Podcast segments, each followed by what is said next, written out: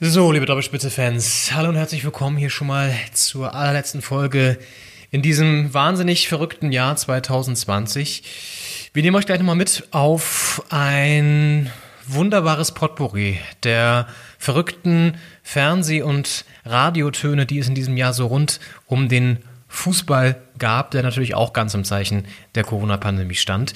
Wir haben die Highlights nochmal zusammengekramt aus diesem Jahr. Man hat einige schon vergessen und werden euch das gleich in gewohnt launiger Atmosphäre präsentieren. Bei mir köchelt schon, ihr hört es, der Glühwein hier auf dem Herd. Und äh, ich habe natürlich, wie es sich gehört, auch ein paar Plätzchen vorbereitet. Die werde ich gleich noch schön hier rauslegen und dann geht er auch schon los, der Doppelspitze Jahresrückblick 2020. Der Glühwein, ah, riecht schon sehr, sehr gut. Und ich werde jetzt mal Henning Schneider anrufen, ob der dann auch Lust hat auf die Jahresrückblick-Folge. Schauen wir mal.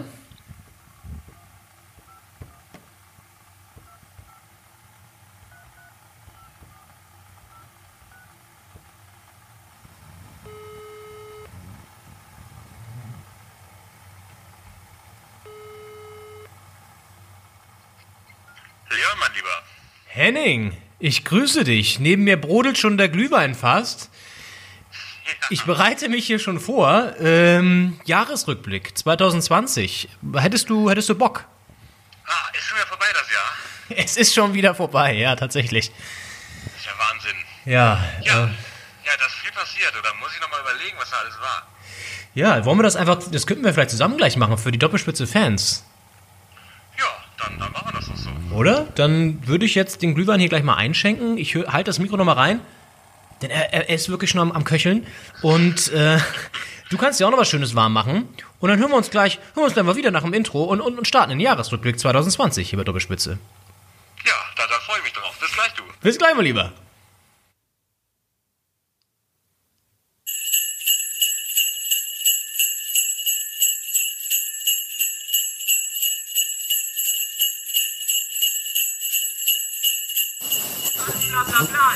Alles bla bla bla ist das. Von eurem hohen Ross und der kommt. Was ihr euch immer alle einbildet, was wir alles, was für ein Fußball wir in Deutschland spielen müssen. Ah ja, und da kommt er. Der Wechsel hatte sich abgezeichnet und er bringt zwei frische Leute, den Routinier-Sichter Ginzel und Neuzugang Schneider.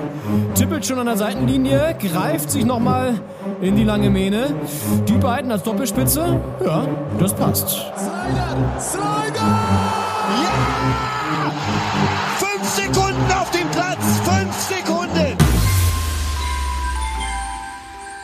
Der Doppelspitze Jahresrückblick 2020. Das Original.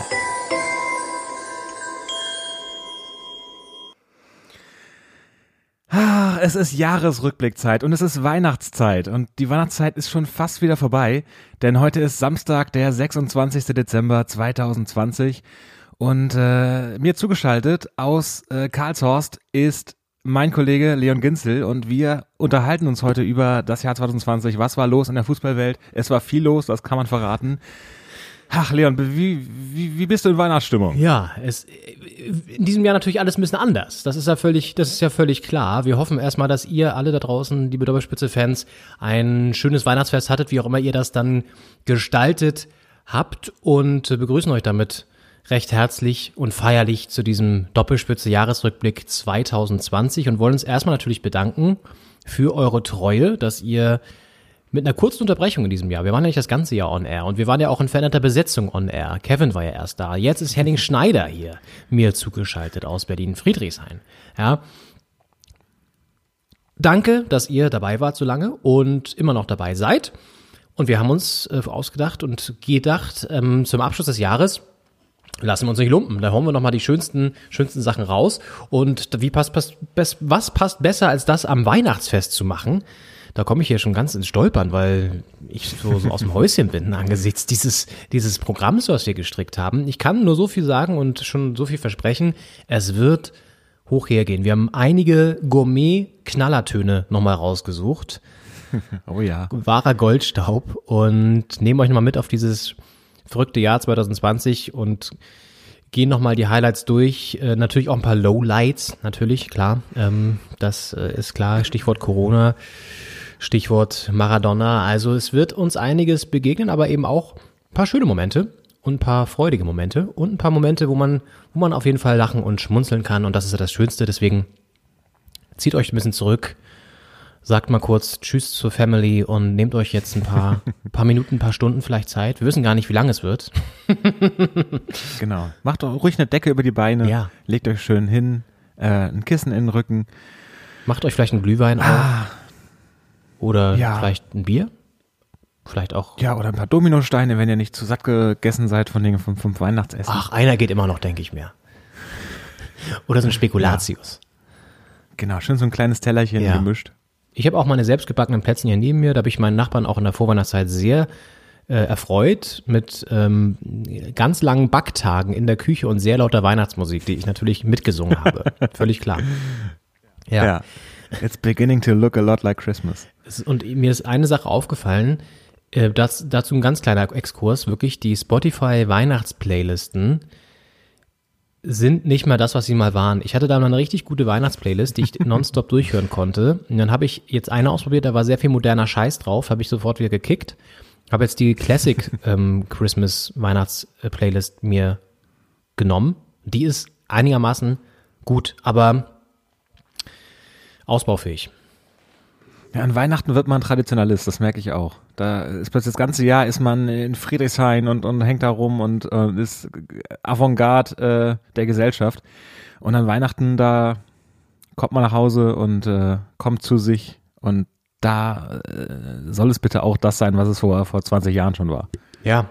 Und wenn eins es in diesem Jahr nicht war, dann so wie immer. Also dieses Jahr war auf jeden Fall komplett anders. Das kann man wirklich sagen. Also 2020 hat uns herausgefordert, hat uns gefordert und auch ganz schön, ja, ich sag mal, äh, gestresst. Also das war ja wirklich alles ziemlich verrückt und ähm, auch irgendwie natürlich bedrückend auf der einen Seite, irgendwie auch, ja, ähm, einfach merkwürdig, weil man viele Sachen natürlich nicht kannte mh, durch diese ganze Corona-Bumse. Aber es war auf jeden Fall auch aus Fußballersicht historisch Triple der Bayern. Unter anderem ganz frisch Lewandowski zum Weltfußballer gewählt.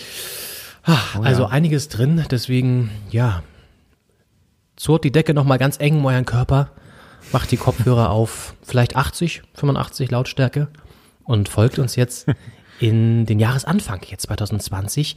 Es ging ja schon turbulent los, das hat man ja schon wieder fast vergessen. Henning, sagt dir der Name Jürgen Klinsmann noch was? Das ist doch der, der damals in den 90ern diese, diese Werbetonne da kaputt getreten hat. Ja, genau. Kann man fast froh sein, dass er das im Februar nicht gemacht hat.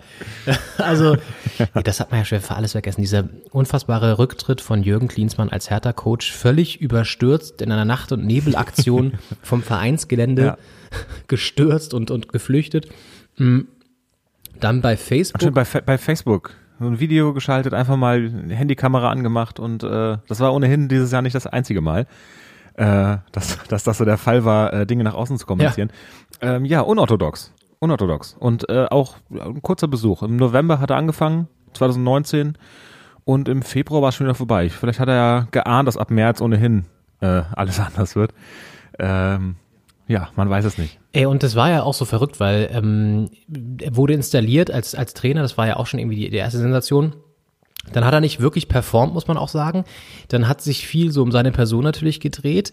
Dann gab es so ein merkwürdiges Trainingslager auch in den USA, dann in der Winterpause quasi. Und ähm, da munkelte man schon so in Journalistenkreisen, ist es alles irgendwie sehr abgeschottet und man kommt kaum an ihn ran, man kommt kaum auch an die, ans Team noch ran. Das wird alles sehr, sehr hermetisch abgeriegelt. Und dann hörte man immer schon so hinter den Kulissen rumort es wohl zwischen ihm und Preetz. Und das war im Endeffekt natürlich auch der ausschlaggebende Grund. Das hat er dann selber, äh, da hören wir jetzt mal rein, ähm, bei seinem, einen seiner zahlreichen Facebook-Live-Videos muss man ja sagen, ähm, nochmal ein bisschen, bisschen präzisiert, wo er äh, ja auf, äh, auf die Fans äh, nochmal zugegangen ist und ihnen erklärt hat, warum er dann plötzlich nicht mehr da war als Hertha-Coach. Da hören wir nochmal rein, Jürgen Klinsmann. Und es hat mir halt unglaublich aufgestoßen, diese Art der Arbeit, ne, dass der Manager noch da sitzt und seine Kommentare gibt zu den Spielern. Äh, und, und dann habe ich so gut wie nicht geschlafen die Nacht und dann bin ich halt morgens reinmarschiert gestern früh. Und dann bin ich halt ein Typ, der dann halt auch vor sich selber dann immer Halt machen kann. Klar, wenn ich das mit ein paar Leuten noch abgesprochen hätte in aller Ruhe, die hätten mich wahrscheinlich umgestimmt und gesagt, mach jetzt das nicht. Äh, was weiß ich, mach mal zwei Tage äh, frei oder sonst was. Ich hatte die zwei Tage nicht frei, die die Mannschaft frei hatte. Und so kam es dazu. ja, die, die, USA wurden über Twitter regiert und äh, Hertha BSC wurden eine Weile da über Facebook ja. äh, regiert. Äh, und es äh, ja, ging aber dann nicht lange gut und äh, ja, irgendwie hat's da im Inneren nicht funktioniert. Nee, überhaupt nicht. Und äh, das ist schon ein bemerkenswertes Kapitel im, im, im ganzen im ganzen Hertha Jahr 2020, das ja auch echt Höhen und Tiefen hatte. Sehr viele eher, also eigentlich nur Tiefen, wenn man so möchte. ähm, da gab es wenig Höhen. Und äh, Investor Lars Windhorst und auch Manager Michael Preetz fanden das Verhalten von Jürgen Klinsmann jetzt nicht so pralle. Auch da haben wir nochmal einen Ton vorbereitet, der nochmal in das äh, ja, Seelenleben der Verantwortlichen von Hertha BSC einen guten Einblick gibt. Äh, da haben sie relativ unverfroren danach, nach diesem Eklat, Folgendes gesagt. Das ist nicht akzeptabel, dass ähm, kann man im, im, im, als Jugendlicher vielleicht machen, aber im, äh, im Geschäftsleben, wo man unter Erwachsenen äh, ernsthafte äh, äh, Vereinbarungen hat, da, da, sollte sowas nicht passieren. Ja, ich bin schon einige Jahre im Fußball dabei, seit 1986 und ähm, glaube ganz grundsätzlich im Fußball schon wirklich ähm, vieles erlebt zu haben. Ähm, das, was am Dienstagmorgen äh, passiert ist, war für mich in dieser Form auch total neu. Ja, war total neu für den Micha Mensch. Und äh, der hat ja auch schon wirklich einiges erlebt. Und alles irgendwie sehr absurd. Und dann war Jürgen Klinsmann von einem Tag auf dem anderen nicht mehr Trainer, ward auch kaum noch gesehen und zurückgeflogen in die USA. Ähm, unfassbar eigentlich, ne? Ja, da ist, da ist der seit 1986 dabei und es hat noch nie jemand per, per Facebook Live-Video äh, Schluss gemacht mit ihm. Ist natürlich auch kurios.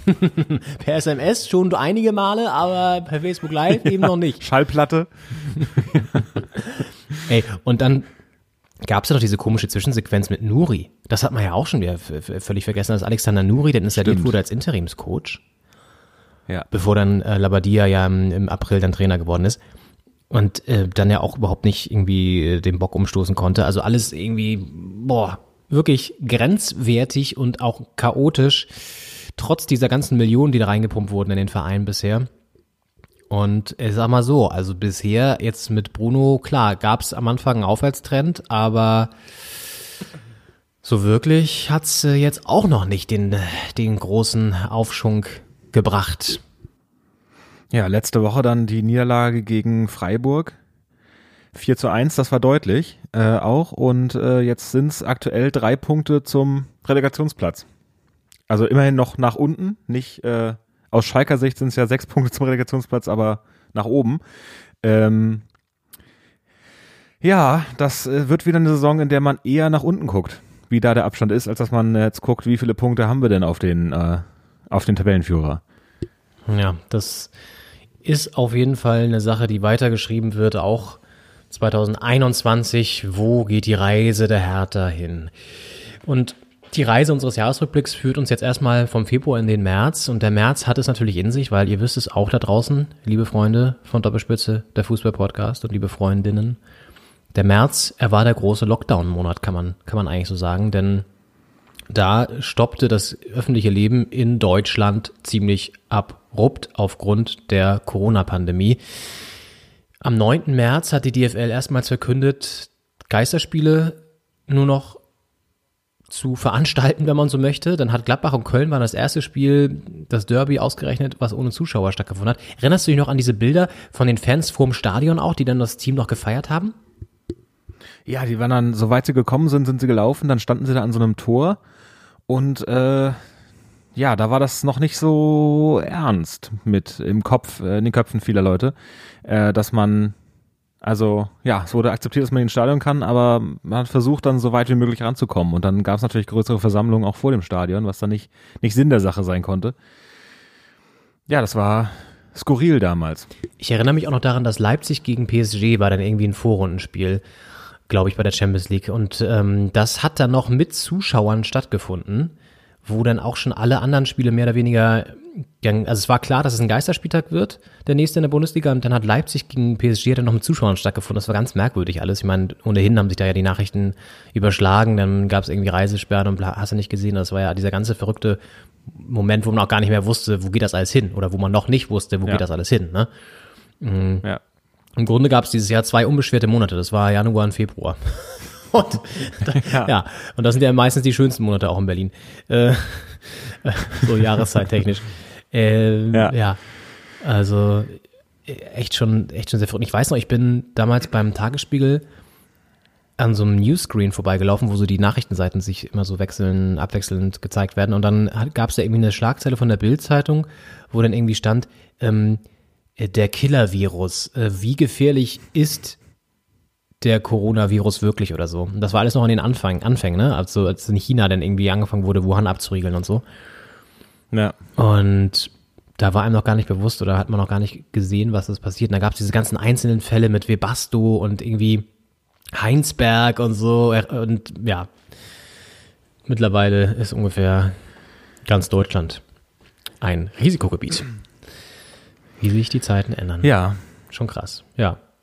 Ja, ja, ich hatte äh, Mitte März habe ich Geburtstag und das äh, fiel mitten in diese in diese Phase, wo man noch nicht wusste und ich hatte ursprünglich eingeladen zu mir und ähm, dann hatten die ersten haben dann abgesagt, auch weil sie äh, teilweise zu Risikogruppen gehörten oder äh, mit Risikogruppen zusammenwohnen und ähm, dann war das so ein bisschen in der Kippe und ähm, das war in der Woche nach meinem Geburtstag äh, äh war dann wurde dann der Lockdown verkündet, der erste und äh, das war so ganz komisch. Ich erinnere mich daran so besonders, weil ich in dieser Woche eben noch dachte, kann man das machen? Sollte man es absagen? Bin ich jetzt übervorsichtig, wenn ich das absage? Und äh, rückblickend war das die einzige richtige Entscheidung, äh, da allen zu sagen, dass das nicht stattfinden kann. Und äh, da wusste man noch nicht, wie lange es einen begleiten wird, aber es ist ja noch ongoing, eine aktive Situation noch, möchte man sagen. It's a dynamic situation, ja. Allerdings. Ähm, und wie du schon sagst, damals war ja auch, hat man sich natürlich noch gefragt, ist das jetzt irgendwie, wie reagiere ich richtig? Und zumal es ja auch damals noch ganz andere Infektionszahlen auch gab, wenn du die mal vergleichst mit den jetzigen, ne? Also es ist ja auch irgendwie ja. krass. Damals waren es ja viel, viel niedrigere Infektionszahlen. Und jetzt reden wir hier über 30.000 am Tag. Und Neuinfektionen. Das ist schon echt ganz schön, ganz schön krass, also wie das alles auch gewandelt hat. Naja, auf jeden Fall hatte das auch einen großen Einfluss auf die Bundesliga natürlich, denn der Spielbetrieb wurde erstmal gestoppt. Die EM wurde auch abgesagt, alles noch im März. Und ich hatte es gerade eben schon angesprochen, im April, Anfang April wurde dann der schöne Bruno reaktiviert. Bruno Labbadia löst Nuri ab als Coach bei der Hertha. Und da ging es schon so langsam los wieder mit der Vorbereitung auf ein Restart. Und dann gab es eine Pressekonferenz von der Deutschen Fußballliga. Christian Seifert, der Chef der DFL, hat ähm, dort am 23. April hat er dann das Konzept, das berühmte Hygienekonzept der DFL vorgelegt und hat damals schon ja so eine Prognose abgegeben, die glaube ich immer noch gültig ist, wie sich der Fußball verändern wird in Zeiten von Corona. Da hören wir auch noch mal rein lasse mich nochmals betonen, ob der 9. Mai oder ein späterer Zeitpunkt, dass wir wieder spielen können, ist für einige Clubs die wirtschaftliche Rettung. Aber Spiele ohne Zuschauer werden anders aussehen, sie werden sich anders anfühlen, sie werden, auch, sie werden sich auch anders anhören und ich möchte die hier auch nicht schöner darstellen, als sie sind. Für den Moment sind sie aber nun mal die einzige Möglichkeit, die Bundesliga und zweite Bundesliga, wie wir sie kennen, aus den letzten Jahrzehnten und auch wie sie sehr vielen Menschen etwas bedeutet, am Leben zu erhalten. Und ich bitte heute schon alle, wirklich alle, die sich für die Bundesliga interessieren, ob mehr, ob, ob weniger, dafür um Nachsicht und um Unterstützung. Spiele ohne Zuschauer ist nicht das, was wir wollen, aber es ist für den Moment das Einzige, was machbar scheint. Ja, und das ist im Grunde eigentlich noch immer gültig, ne? Also kommen wir nachher später zu, dass es zwischendurch natürlich auch wieder Zuschauer im Stadion gab, aber Stand jetzt sind Geisterspiele auch noch tief ins nächste Jahr wahrscheinlich die Realität. Und ich meine, hat man sich mittlerweile auch schon dran gewöhnt, ne? Aber erinnerst du dich noch an die ersten Spiele so richtig ohne Zuschauer, die ersten Geisterspiele? Wie war das, wie, wie war das für dich, Henning? Ja, man kannte das ja nur bisher als Strafmaßnahme für Fans, äh, für, für Vereine, wo vielleicht die Fans ähm, missgebaut hatten ähm, oder, oder die Vereine selbst, dass äh, da die äh, Tribünen leer bleiben mussten. Und ähm, das war so ein seltenes Ding und auf einmal äh, war es in jedem Spiel so.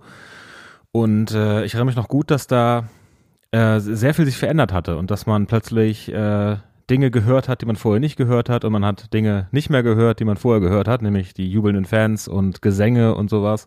Das hat sehr gefehlt. Es wurden dann auf äh, verschiedenen äh, von verschiedenen Anbietern konnte man dann ähm, den, den O-Ton aus anderen Spielen sich da drunter legen lassen. Äh, was ich habe das nie in Anspruch genommen, weil ich denke, das funktioniert auch nicht, wenn da nicht gejubelt wird, wenn ein Tor fällt zum Beispiel.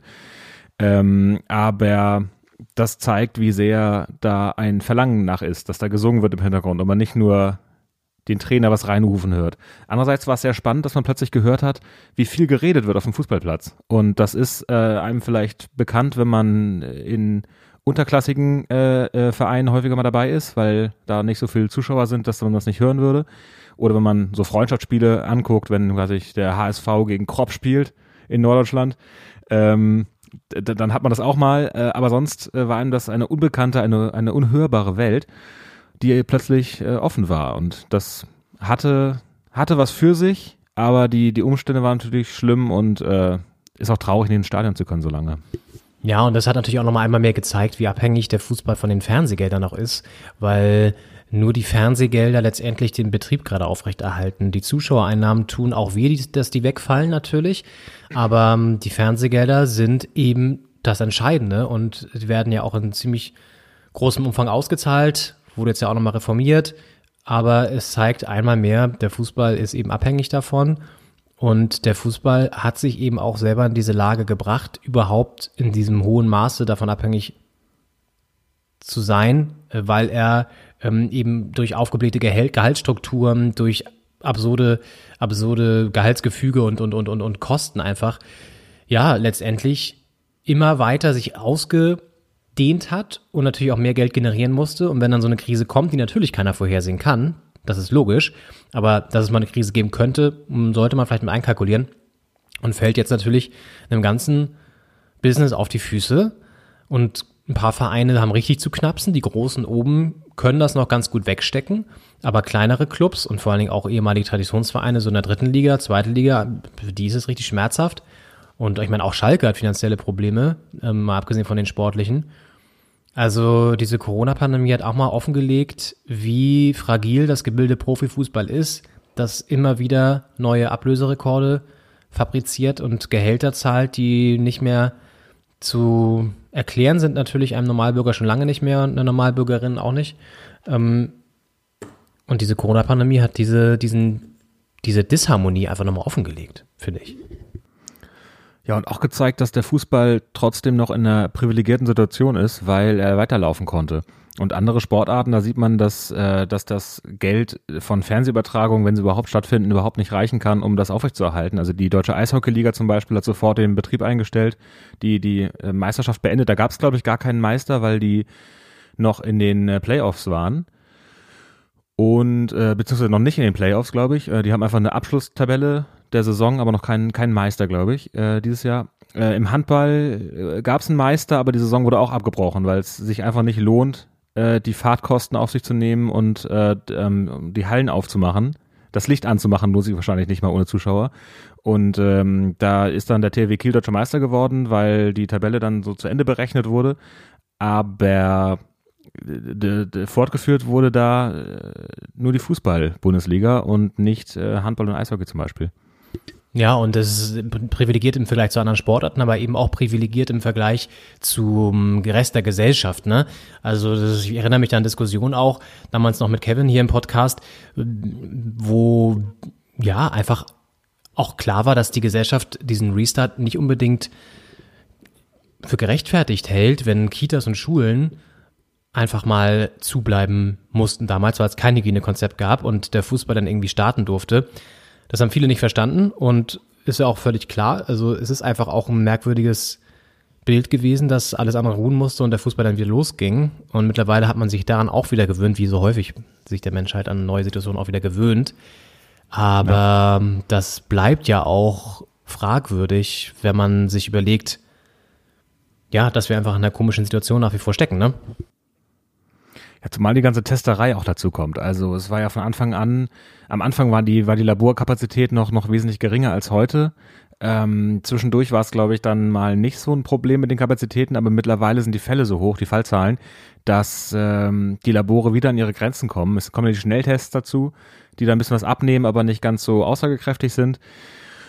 Und dass da in der Bundesliga quasi jeder Spieler, ich weiß nicht wie oft pro Woche getestet wird und in anderen Bereichen äh, wie in der Pflege oder äh, Kitas, äh, Schulen dann keine Tests zur Verfügung standen oder keine, keine Laborkapazitäten zumindest das äh, hat sich nicht jedem erschlossen und ähm, da ja war doch in der in der Bevölkerung einiger Unmut, dass die Bundesliga da wieder weiterspielen konnte.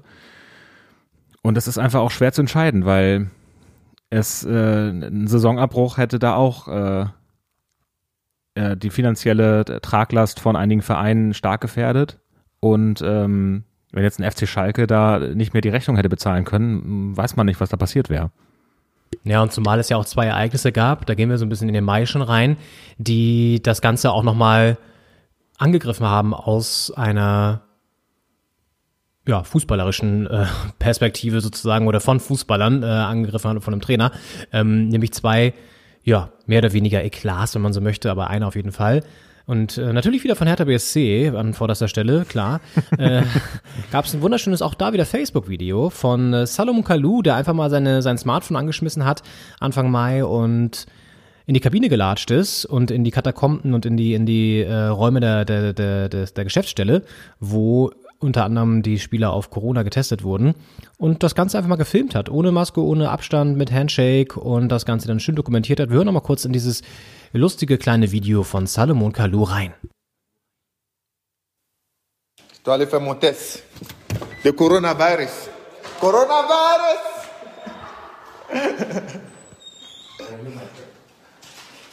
okay, you look sick now. What's wrong with you?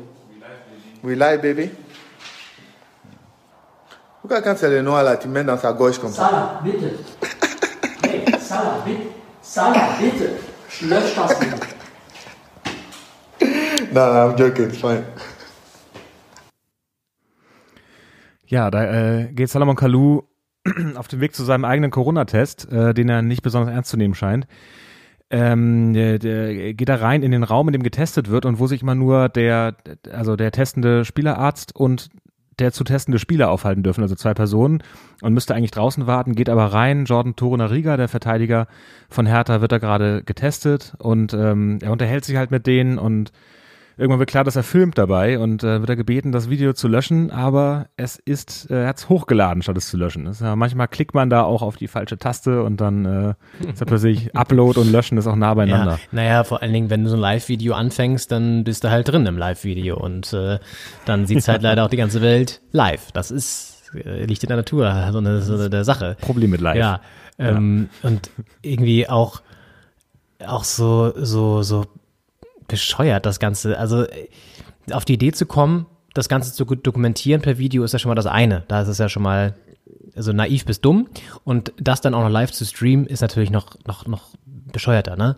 Und Wahnsinn. Also auf der anderen Seite muss man auch so mittlerweile sehen, dieser Aufschrei, den es damals gab, zu Recht auch gab und die Suspendierung von, von Kalu erscheint jetzt auch schon wieder so ein bisschen im anderen Licht, weil letztendlich weißt du auch nicht, wie die Spieler aktuell damit umgehen. Sie werden das auch nicht mehr so streng haben am Anfang, aber es ging natürlich auch darum, am Anfang ein Zeichen zu setzen und zu sagen, jede, jeder Verein hält sich auch wirklich an dieses Konzept und dieser Bonus, der von der Politik auch gegeben wurde, war gerechtfertigt. Ne? Und das hat dieses Video natürlich überhaupt nicht gezeigt. Also das war schon ein Tritt in, ähm, oder nicht ein Tritt, aber ein, ähm, ein Nackenschlag, so würde ich sagen, für, für, für all diese Bestrebungen erstmal. Und Kalu wurde dann ja, wie gesagt, suspendiert. Ja, es ist aber so Hygienekonzepten, die sind ja meistens strenger als unbedingt nötig. Und äh, da, da geht es dann nicht so sehr darum, wird das eins zu eins hundertprozentig umgesetzt jeden Tag äh, oder wird er auch mal abgeklatscht irgendwo.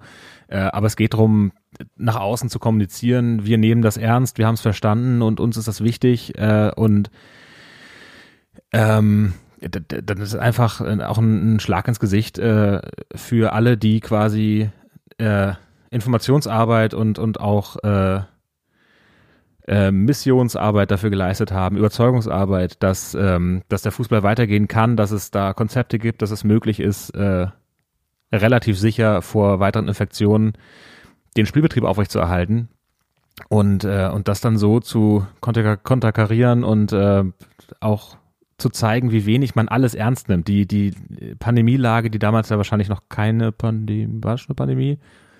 Ab wann war es Pandemie? War schon Pandemie. Und die, die, Lage nicht ernst zu nehmen, dieses Virus nicht ernst zu nehmen, das ja schon gezeigt hat, äh, wozu es fähig ist. Und ähm, das ist dann richtig auch, den zu suspendieren. Es war ja ohnehin äh, auch auf dem Platz auch äh, nicht mehr die goldene Zeit von Salomon Kalou. Das kann man, das kann man nicht unbedingt sagen. Aber ich glaube, für ihn war es einfach auch, ähm, ja, natürlich schon so eine Art Schock, dass er da jetzt plötzlich einfach ähm, raus ist. Ne? Also das war schon, das war schon echt krass. Und ich wollte es gerade nochmal nachgucken, weil ich mir nicht mehr so sicher war. Aber ähm, kurz nach dem Restart gab es dann ja auch gleich logischerweise das Debüt von, von Labadia und ähm, das erste Spiel nach dem Restart war ein 13-0-Sieg in Hoffenheim für Hertha und dann gab es ja das Berlin-Derby und da haben wir dann 4 zu 0 gewonnen. Also das war ja dann auch wieder, dann war Kalu auch schon wieder in Vergessenheit. Dieser, ja. dieser ganze Eklat, weil, weil Hertha dann eh erstmal so in der Erfolgsspur war.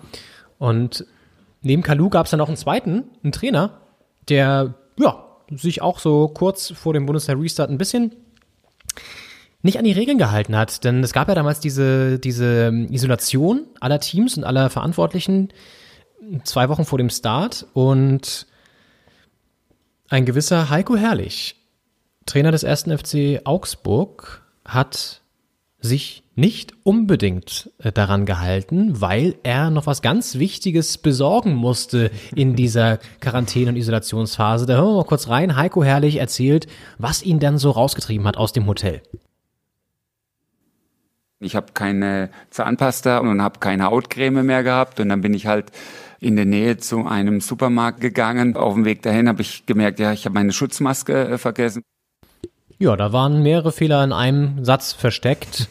er hat das Hotel verlassen, keine Schutzmaske gehabt. Das ging ja auch noch weiter. Ich habe diesen Ton ja extra ein bisschen abge abgekürzt. Er hatte noch irgendwie erzählt, dass er in den äh, Supermarkt erstmal reingelaufen ist, ohne einen Wagen zu haben und, und, und war. Ja, hatte er kein, kein, keine Münzen dabei. Er hat einen 20-Euro-Schein ja. eingepackt, sagt er, und hat dann keine Münze für einen Einkaufswagen. Ja. Und dann hat die Kassiererin irgendwie noch angeboten, ihm den 20er zu wechseln, damit er eine Münze hat. Und dann hat er aber, ist er raus, hat dann vergessen, den Wagen zu holen, wieder rein. Also, das ist eine, eine Odyssee gewesen, dieser Supermarktbesuch. Unfassbar, ey. Und die Konsequenz war, dass er Voll. dann erstmal nicht auf der Bank sitzen durfte, ne? Auch so gut. ja, vor allem er, er sitzt da in der, in der PK, erzählt diese Geschichte äh, auch relativ heiter, äh, und, und, sagt dann, ja, da bin ich im Supermarkt, will ich jetzt nicht sagen, wie der heißt, äh, weil er keine Schleichwerbung machen will, plaudert aber gerade aus, dass er gegen das Hygienekonzept verstoßen hat. Also da muss man auch überlegen, äh, mal priorisieren, was, was will ich erzählen und was nicht. Da sagt man doch lieber einmal Rewe oder Edeka. Ja, oder wie Lidl. du schon sagst, das war ja ähm, der eigentliche Eklat auch noch an, abgesehen davon, dass er dieses, so dumm war und diese, diese Regeln gebrochen hat, dass er das auch noch so ausplaudert und dass dann die DFL sagt, okay, warte mal ganz kurz, der Typ ist raus gewesen aus der Quarantäne, den müssen wir mal kurzzeitig sperren, weil der könnte hier den Virus einschleppen. Oder das Virus einschleppen. Ja. Und so ist es dann gekommen. Heiko Herrlich durfte dann erstmal nicht auf der Bank sitzen. Ich glaube, zwei Spiele waren es, glaube ich, sogar, ne? Ähm, die er dann erstmal nicht auf der Bank sitzen durfte. Und ja. Ja, mittlerweile ist er immer noch Trainer vom FC Augsburg und es läuft, ja, Augsburg-mäßig, es läuft ganz okay. So ein Mittelfeld, ja. so Augsburg halt, ne? Ja. Graues, graues ja. Mittelmaß. Ähm, Aber eine schöne Stadt. Ja, das, ja, toll, schöne Stadt, Puppenküste, ne? Grüße. Schon schön, schon schön. Ja. Fugger. Und wir haben es schon so ein bisschen angeteasert, also dann ging es los mit den Bundesligaspielen, Geisterspiele erstmal. 17. Mai, der erste Geisterspieltag. nachdem Pause war Mitte März. Also zwei Monate rote der Ball und konnte sich Deutschland so ein bisschen dran gewöhnen, dass Pandemie ist. Ähm, aber so wirklich dran gewöhnt hat man sich natürlich immer noch nicht. Man hat sich ein bisschen eingegroovt, aber so richtig dran gewöhnen möchte man sich natürlich auch nicht. Und ja, dann gab es einen ziemlich straffen Zeitplan. Und der endete dann damit, dass der FC Bayern München sich die deutsche Meisterschaft sicherte am 16. Juni. Der Auftakt zu einer wahren. Oh ja. Ja, ja, der Auftakt zu, zu größerem noch in diesem Genau, Sommer. zu größerem. Ja. Allerdings, ähm, konnte man, hättest du da schon gedacht, dass sie das Triple holen? Ach, es war ja so ein ganz seltsamer Champions League. Wettbewerb auch. Also der Pokal ist den Bayern ja immer zuzutrauen und äh, dann geht's ja eigentlich nur um die Frage, holen sie auch die Krone Europas? Und das war dann ja so ein äh, Final Eight Turnier in, äh, in Lissabon oder das war, war alles in Lissabon, das war auf jeden Fall in Portugal, äh, zentriert und äh, mit dem Finale in Lissabon. Und da war dann ja sogar RB Leipzig im Halbfinale. Also es war dann ja auch nur, also K.O.-System ohne Hin- und Rückspiel, ähm, ein etwas anderer Modus und da war gefühlt alles möglich. Also Richtig. war es den Bayern auch zuzutrauen. Äh, und also RB ist halt immer die Frage, hätten sie es mit Hin- und Rückspiel dann auch äh, ins Halbfinale geschafft? Ähm, Ja. ja, ist ein bisschen spannend. Im Handball ist das ja immer so, dass das Final Four in der Champions League äh, äh, an einem Wochenende stattfindet. Am Freitag sind quasi Halbfinals, nur K.O.-System. Und am Sonntag dann das Finale. Und da ist auch immer mehr drin als äh, in den Runden davor. Also da 2014 ja auch die SG aus Flensburg äh, da triumphiert. Und ähm, das ist bei so einem Turniermodus, ohne dass eine Mannschaft äh, den Heimvorteil jeweils hat und dass man kein Hin- und Rückspiel hat, ähm, ist da immer mehr drin. Also Ja, es war jedem alles zuzutrauen. richtig. Wir kommen nochmal im Detail, kommen wir nochmal auf die Champions League auf jeden Fall. Ähm, und die Bayern holen sich auf jeden Fall wieder die Meisterschaft und am 26. Mai, da war es soweit, da haben sie dann mit einem 1 zu 0 gegen Borussia Dortmund mehr oder weniger dafür gesorgt, dass eigentlich die Sache klar war. Ähm, das war, glaube ich, die Bude von Kimmich, ne? Ich meine auch, ja. Und ja, dann haben sie sich, haben sie sich die Meisterschaft geholt. Und ein anderer Verein, auf den wir auch noch zu sprechen kommen, hat sich in einem viel spannenderen Finish, was die, was die Liga angeht, noch einen Champions League Platz gesichert. Und das ist Borussia Mönchengladbach. Am 33. Spieltag, übrigens dank Schützenhilfe von Hertha BSC, weil wir nämlich Leverkusen geschlagen haben, ist Gladbach auf den vierten Platz gesprungen und hat sich damit die Champions League Qualifikation gesichert, die ja in dieser Saison sehr relevant geworden ist. Da kommen wir später noch zu. Denn da sind sie, sind sie vorangeschritten. Also das war auf jeden Fall auch ein Highlight aus Sicht natürlich aller Gladbach-Fans. Und ähm, die Grüße in diesem Fall an Kevin Schulte. Ähm, Grüße. wir müssen aufpassen, dass er nicht jetzt, weil er ein bisschen wütend ist, hier anfängt zu spucken. Das ist ja vielleicht so eine neue Gladbacher, so eine neue Gladbacher Mundart, sagt man ja. Um so einen schlechten Wortwitz hier noch zu bringen. Ja, also wir sind mittlerweile im Juni und die Bundesliga-Saison neigte sich also dem Ende zu und damit ja immer auch traditionell die Zweitligasaison. Oh ja. Und da haben wir noch ein schönes Highlight vorbereitet, denn natürlich, der Hamburger Sportverein, wie immer, kurz vor Ende der, der Saison noch mit Tuchfühlung nach oben, mit sehr guten Chancen auf zumindest auf den Relegationsplatz, trat an am 33. Spieltag beim Weltclub Heidenheim. Es stand sehr lange 1 zu 0 für den Hamburger Sportverein. Dann fiel so gute 10 Minuten vor Schluss der Ausgleich. Und dann lief die Nachspielzeit. Die 95. Spielminute in Heidenheim. Spielstand 1 zu 1. Heidenheim war noch hinter dem HSV auf Platz 4 in der Tabelle. Und dann passierte Folgendes. Das äh, hören wir uns mal an, denn da gab es eine Fanreaktion von der Rautenperle, den HSV-Fans, die das ganze Geschehen folgendermaßen kommentierten. Was machst du denn da? Nein, nein, nein, nein! Das kann nicht sein! Das kann doch nicht sein, Mann! Das kann doch nicht sein! Ihr wollt mich doch verarschen! Hoffentlich habt ihr euch jetzt nicht erschreckt, wenn ihr da eingemummelt in der Decke mit einem Lebkuchen äh, im Arm Oh, herrlich. Äh, da liegt und so angeschrien werdet auf einmal. Geil. Ah, eine meiner, einer meiner Highlight-Töne auf jeden Fall in diesem Jahr.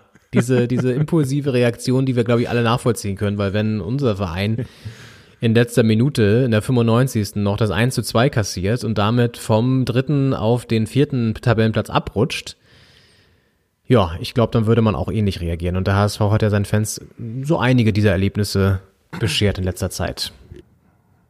Das stimmt. Seit jetzt das erste Mal abgestiegen sind in die zweite Liga vor ein paar Jahren, rennen sie ja jedes Jahr an, so ein bisschen wie Cäsar äh, das letzte gallische Dorf bei Asterix und Obelix äh, einnehmen möchte.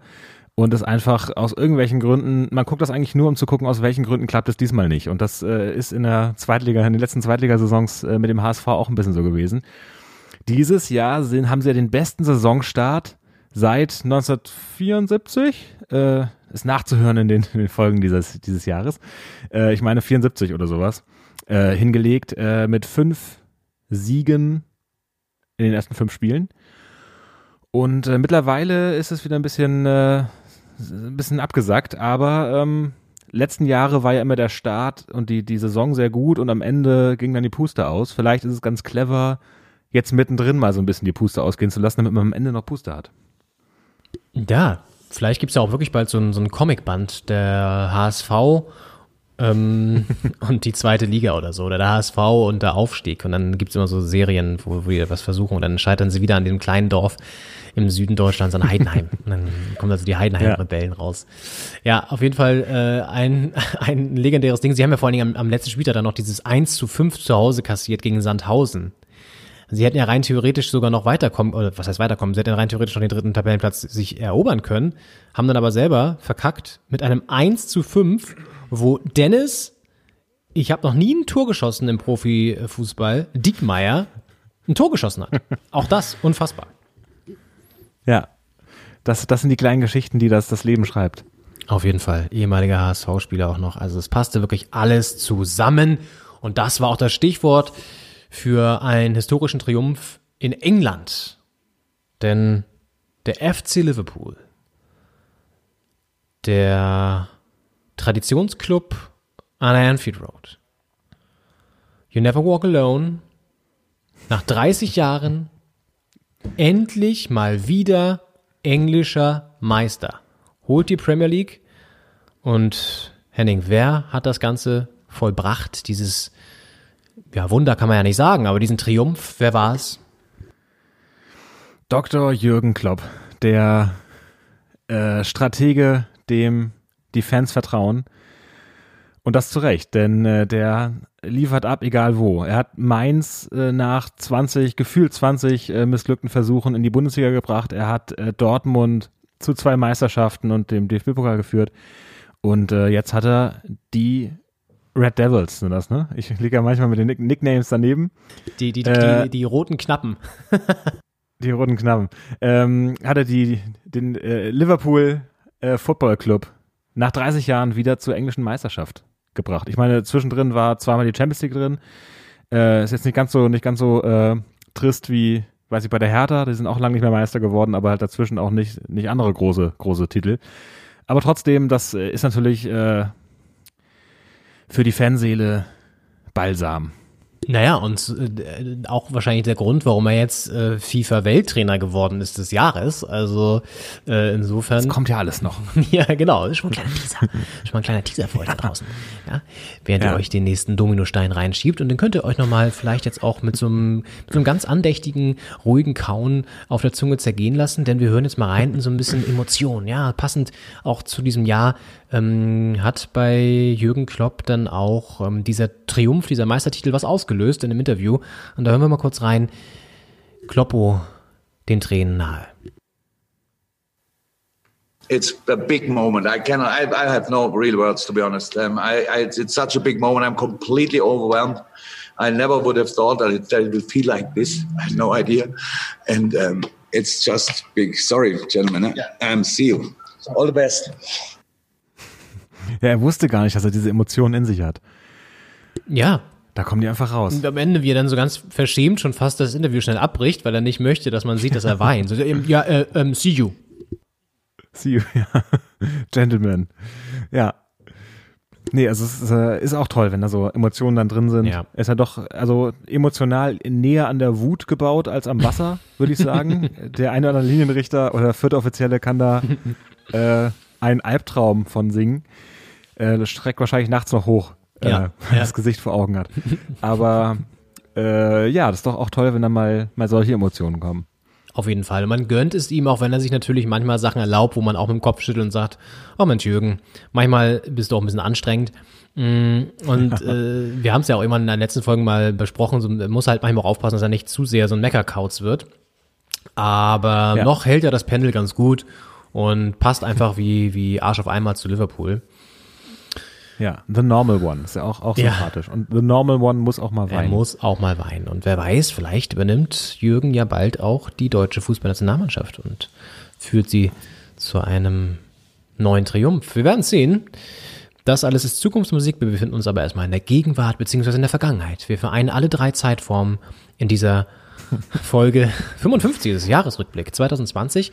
Und die hatte natürlich auch noch ein kleines, ja, ähm, ich sag mal, Geschmäckle aus Sicht des FC Schalke 04. Und Geschmäckle ist das richtige Stichwort sogar bei dem, bei dem jungen Mann. Ähm, ihr kennt ihn alle von Erfolgsprodukten wie ein Kilo Hackfleisch für 1,99 oder das Nackensteak mediterran für 1,50. Die Rede ist von Ja. Clemens Tönnies. Ja, Ja, dem, dem Bad Boy der deutschen Fleischindustrie und auch äh, der äh, Ruhrpott Fußball äh, äh. Und der äh, hat den Abgang gemacht äh, bei FC Schalke, äh, war dann irgendwie aber nochmal auf der Tribüne auch zu sehen teilweise. Es war alles ein bisschen ähm, undurchsichtig. Ja, Schalke halt. Ne? Ich meine, gut, irgendeiner muss halt die, die Steaks auch anliefern nach wie vor für den VIP-Bereich. Und das macht natürlich Clemens äh, persönlich ja. in dieser Situation. Ähm, ja, ich meine, wenn du überlegst, auch dieser ganze Rassismus-Skandal mit, mit ihm ähm, und dann dieser dreimonatigen Pause, dann ist er wiedergekommen. Dann gab's diese, diese Riesenskandale da in seinem, seiner Fleischfabrik oder Fleischfabrik kennen mit den ganzen Corona-Fällen. Das war ja letztendlich der Anlass auch. Und dann wirklich Ja. dieses, ja, unsägliche ähm, hin, also dieses, äh, dass sich das so hinzog, bis dann mal Konsequenzen gezogen wurden. Typisch Schalke muss man natürlich auch wieder sagen, aber auf der anderen Seite, ich meine, er wird noch nach wie vor im Hintergrund seine Strippen ziehen, da müssen wir uns auch keine Illusion machen, ehrlich gesagt. Ähm, aber es ist ja auch mal ein gutes Zeichen, wenn man sagt, okay, der Junge sollte hier mal vielleicht ähm, nicht mehr eine führende Position im Verein innehaben. Und das ist dann Ende Juni auch tatsächlich so geschehen. Clemens Tönnies. Das war ja auch ein bisschen die Zeit des, des Landkreise-Bashings. Es hat ja zuerst äh, der Kreis Heinsberg äh, zu spüren bekommen, ähm, wo der erste größere Hotspot, also außer jetzt äh, Webasto da in Bayern, wo es ja so in einem Betrieb äh, aufgrund von einer Referentin ähm, ausgebrochen war, ähm, war es der erste, in Heinsberg der erste größere Hotspot quasi, der so unter freiem Himmel in der Öffentlichkeit stattfand. Und äh, da, da wurde auch berichtet, dass man, wenn man mit dem Heinsberger Kennzeichen HS da irgendwo geparkt hat, wurde man angepöbelt, wenn man aus dem Auto aussteigt und solche Sachen. Und, und mit Tönnies fing es dann an, dass halt der Kreis Gütersloh, äh, der doch der Kreis Gütersloh, wo das äh, in, in Reda Wiedenbrück, äh, die die Fabrik äh, ansässig ist, äh, war plötzlich der Landkreis dran. Und äh, dann waren halt so einzelne Landkreise, die äh, Berchtesgadener Land auch später, ist ja wunderschön bestimmt, war noch nie da, äh, wo dann auch die Zahlen plötzlich so wahnsinnig hoch waren. Und auf einmal äh, äh, war das dann, man war in den Medien und die alle Leute in Deutschland haben sich gefragt, was, was machen die denn da, dass da jetzt so hohe Zahlen sind, äh, wieso passen die nicht auf und äh, ist es schwierig, wenn man mit so einem Autokennzeichen rumfährt, Ja. aber man sagt, ich, ja, ich komme komm aus Gütersloh. Na und? Und da wirklich mal auch ein bisschen eine Runde Mitleid für diese Menschen, die dort leben und sich alle, alle Regeln halten und nicht daran schuld sind daran. Ähm, denn die meisten konnten ja sowieso nichts dafür, weil sie einfach bei Tönnies zumindest unter unfassbaren Zuständen ähm, untergebracht waren ähm, und äh, dann auch schlecht bezahlt waren. Äh, Reda Wiedenbrück auf jeden Fall auch ein Traumort. Also da, das ist wirklich ein wunderschön, wunderschön dort auf jeden Fall. Ähm, ja, also es ist natürlich auch mal die Frage, sollte man dann ähm, sich immer auf solche, solche Landkreise stürzen? Das ist auch mal so ein mediales Ding natürlich. Und ich sag mal so, man kann froh sein aus Sicht eines Heinsbergers, äh, dass man sein Auto nicht irgendwo in Berlin abgestellt hat und ähm, dann Patrick Ebert vorbeiläuft und die Außenspiegel abtritt. Ja. Also das, äh, das blüht einem ja wahrscheinlich, wenn man da mit dem Heinsberger Kennzeichen aufläuft. Ja, aus, aus Wederbrieden, äh, Reda Wiedenbrück kommt, glaube ich, auch der aktuelle Fraktionsvorsitzende der CDU, der ja in so einer Kampfabstimmung, das war auch dieses Jahr, oder? Äh, sich äh, da hat aufgestellt hat und das sehr überraschend gewonnen hat. Äh, Brinkhaus, Ralf, Ralfi, Ralf Brinkhaus? ja, na klar. Ja, ja. Ja, und Auch- unter anderem deswegen gab es ja auch ein ziemlich lange Vorbehalte zu diesem Gesetz, das äh, Lohndumping in der Fleischindustrie verhindern sollte, weil natürlich einige Abgeordnete unter anderem R aus diesen Landkreisen kommen, wo diese Betriebe eben riesige Maschinerien sind. Alles. Wahrscheinlich auch den Wahlkreis da haben. Bitte? Wahrscheinlich auch den, den Wahlkreis da haben. Ja, genau. Also, genau, man hat genau. ja immer ja. Und ähm, den, den Wahlgrill da auch aufgestellt haben. Und äh, der Deutsche Klar, ist ja nicht so unbedingt bereit, ein bisschen mehr zu bezahlen für, für Fleisch, offenbar. Da scheiden sich ja die Geister. Nächstes Jahr ist, ist Bundestagswahl, da muss man dann wieder den Grill anschmeißen in der, in der Fußgängerzone von Wiedenbrück. Und dann heißt es, äh, da muss irgendwo Fleisch herkommen. Naja, der Witz an der ganzen Geschichte ist ja mittlerweile auch, und dann schließen wir vielleicht diesen, diesen Fleischexkurs mal ab, denn wir wollen ja über Fußball hier reden, ähm, aber es ist ja, gehört ja auch dazu. Ähm, der Witz ist ja, dass mittlerweile auch keiner, also wenn du jetzt Leute, die werden, es gibt vielleicht ein paar Leute, die es nicht mehr kaufen, glaube ich, das glaube ich schon, aber die übergroße Mehrheit, die vielleicht sich damals auch ein bisschen aufgeregt hat ähm, und, und dann bei dieser Diskussion auch gesagt, oh ja, vielleicht sollte ich vielleicht doch mal ähm, nicht das billige Fleisch kaufen, die werden es jetzt wieder machen, so, weil der Mensch ist halt ja, ein A, ein Gewohnheitstier und B, ein, ein, ein Mensch vergisst halt auch schnell und verdrängt es dann auch gerne mal und kauft das dann halt wieder und dann müssen natürlich ganz andere Sachen im Schritt ergriffen werden, damit sowas mal nachhaltig nicht mehr passiert. Aber Henning, wer sind wir, dass wir das zu entscheiden haben? Ich glaube nicht, dass wir es Ja. können. Ich glaube auch nicht. Wir können hier nur jede Woche unseren Dienst tun und äh, unseren äh, treuen Fans in den Ohren liegen. Und äh, ja, vielleicht auch der Politik mal in den Ohren liegen. Aber naja. Das kommt alles später noch, wenn wir, wenn wir dann in die, in die große Politik einsteigen als, als Fußball-Podcaster und mal das, das Feld von hinten aufrollen. Ja, du hast ähm, die Doppelspitze-Fans angesprochen, die jetzt hier natürlich gemütlich den zweiten Weihnachtsfeiertag oder vielleicht auch den Tag danach verbringen. Man weiß ja nicht, wann ihr uns hört. Das verratet ihr uns ja nie. Ähm, legt euch auf jeden Fall nochmal so ein Plätzchen zurecht. Füllt nochmal den Glühweintank vielleicht auf, denn wir gehen jetzt in eine kleine Pause und ähm, werden das Gleiche tun. Uns auch nochmal so ein kleines Getränkchen holen. Und dann geht's rein in den wilden Sommer. Henning Schneider hat schon den Spekulatius in der Hand. Hm. Ist, ist es ein guter? Ist es ein guter? Das ist ein sehr guter Gewürzspekulatius. Mm, köstlich. Ich habe hier nur noch so ein. Ist immer noch drauf? ja, ich habe hier nur noch so ein angebissenes Brötchen neben mir liegen. Ähm, mit so einer Tomatencreme drauf und einem, einem ganz bisschen äh, Brie. Das muss dringend aufgebraucht werden. Was sagst du? Ich habe das aufgrund.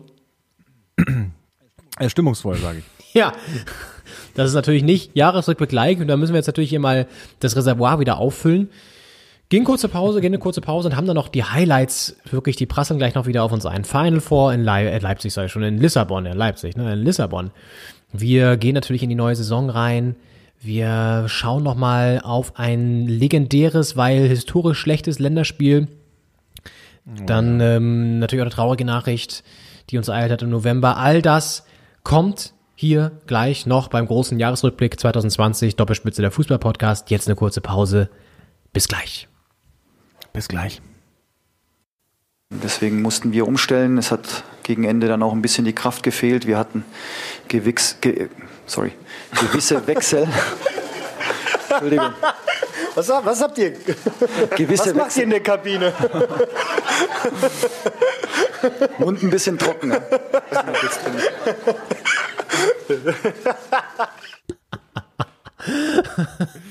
ja, das passiert halt manchmal äh, da in der Kabine auf Schalke.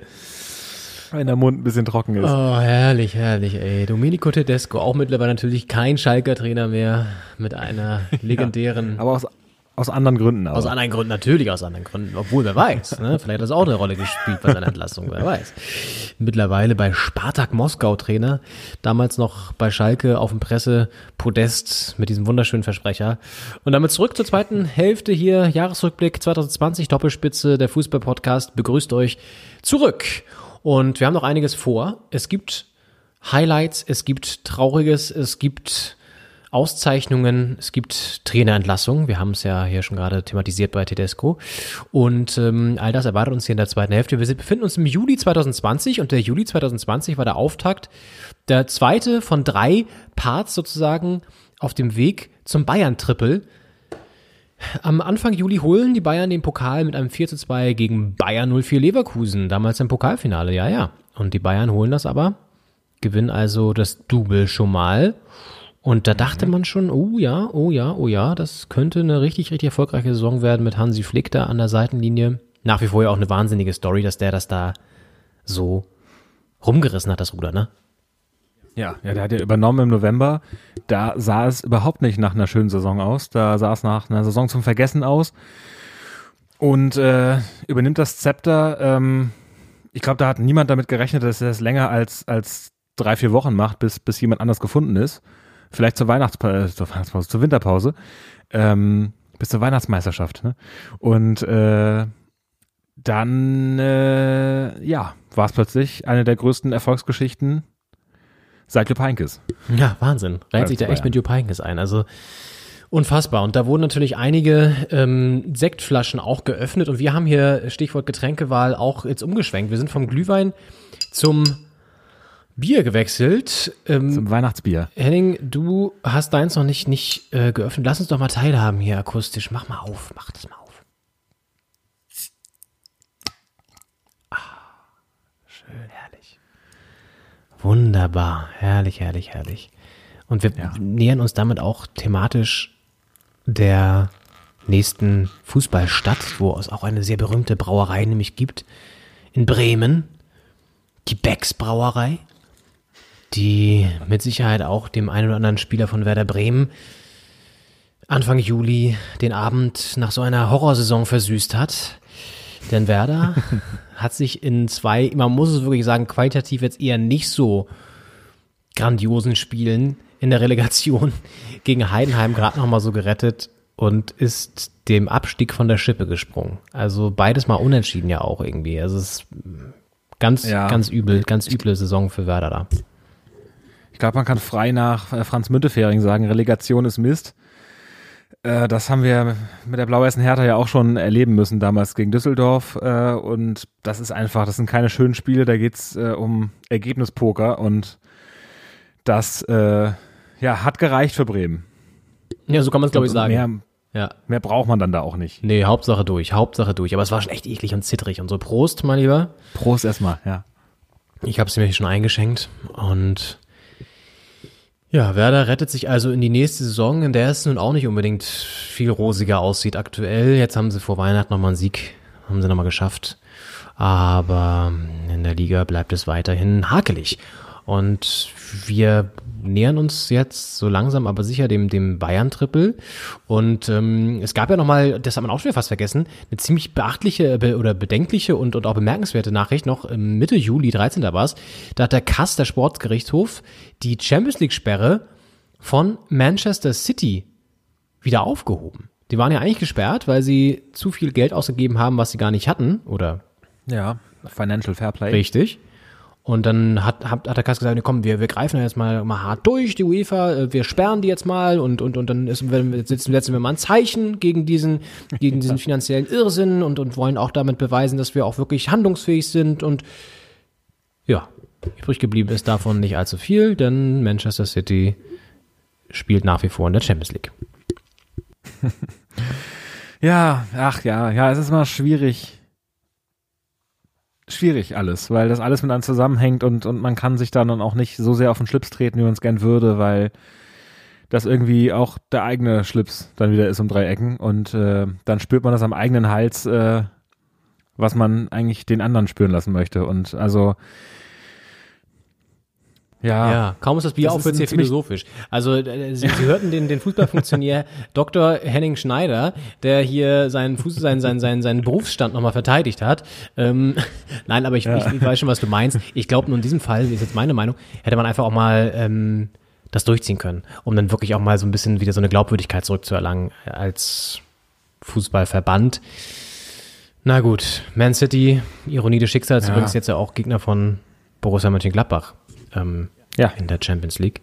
Und ja, also Wir sitzen ja alle im selben Schlips, ne? wir, wir haben ihn alle an. Wir haben ihn alle, gerade zu Weihnachten haben wir den Schlips nochmal an. Und wir hoffen, ihr habt vielleicht auch einen Schlips an oder eine, eine Fliege oder vielleicht auch, habt euch anderweitig schön gemacht für diesen Jahresrückblick, denn jetzt wird es historisch und, und, und, und, und feierlich aus Sicht vieler Fans des FC Bayern natürlich. Denn im August war es soweit, Final Four in Lissabon unter hygienischen äh, Abschottungsbedingungen traten dort ähm, mehrere Teams gegeneinander an und die Bayern legten eine bravouröse Serie hin.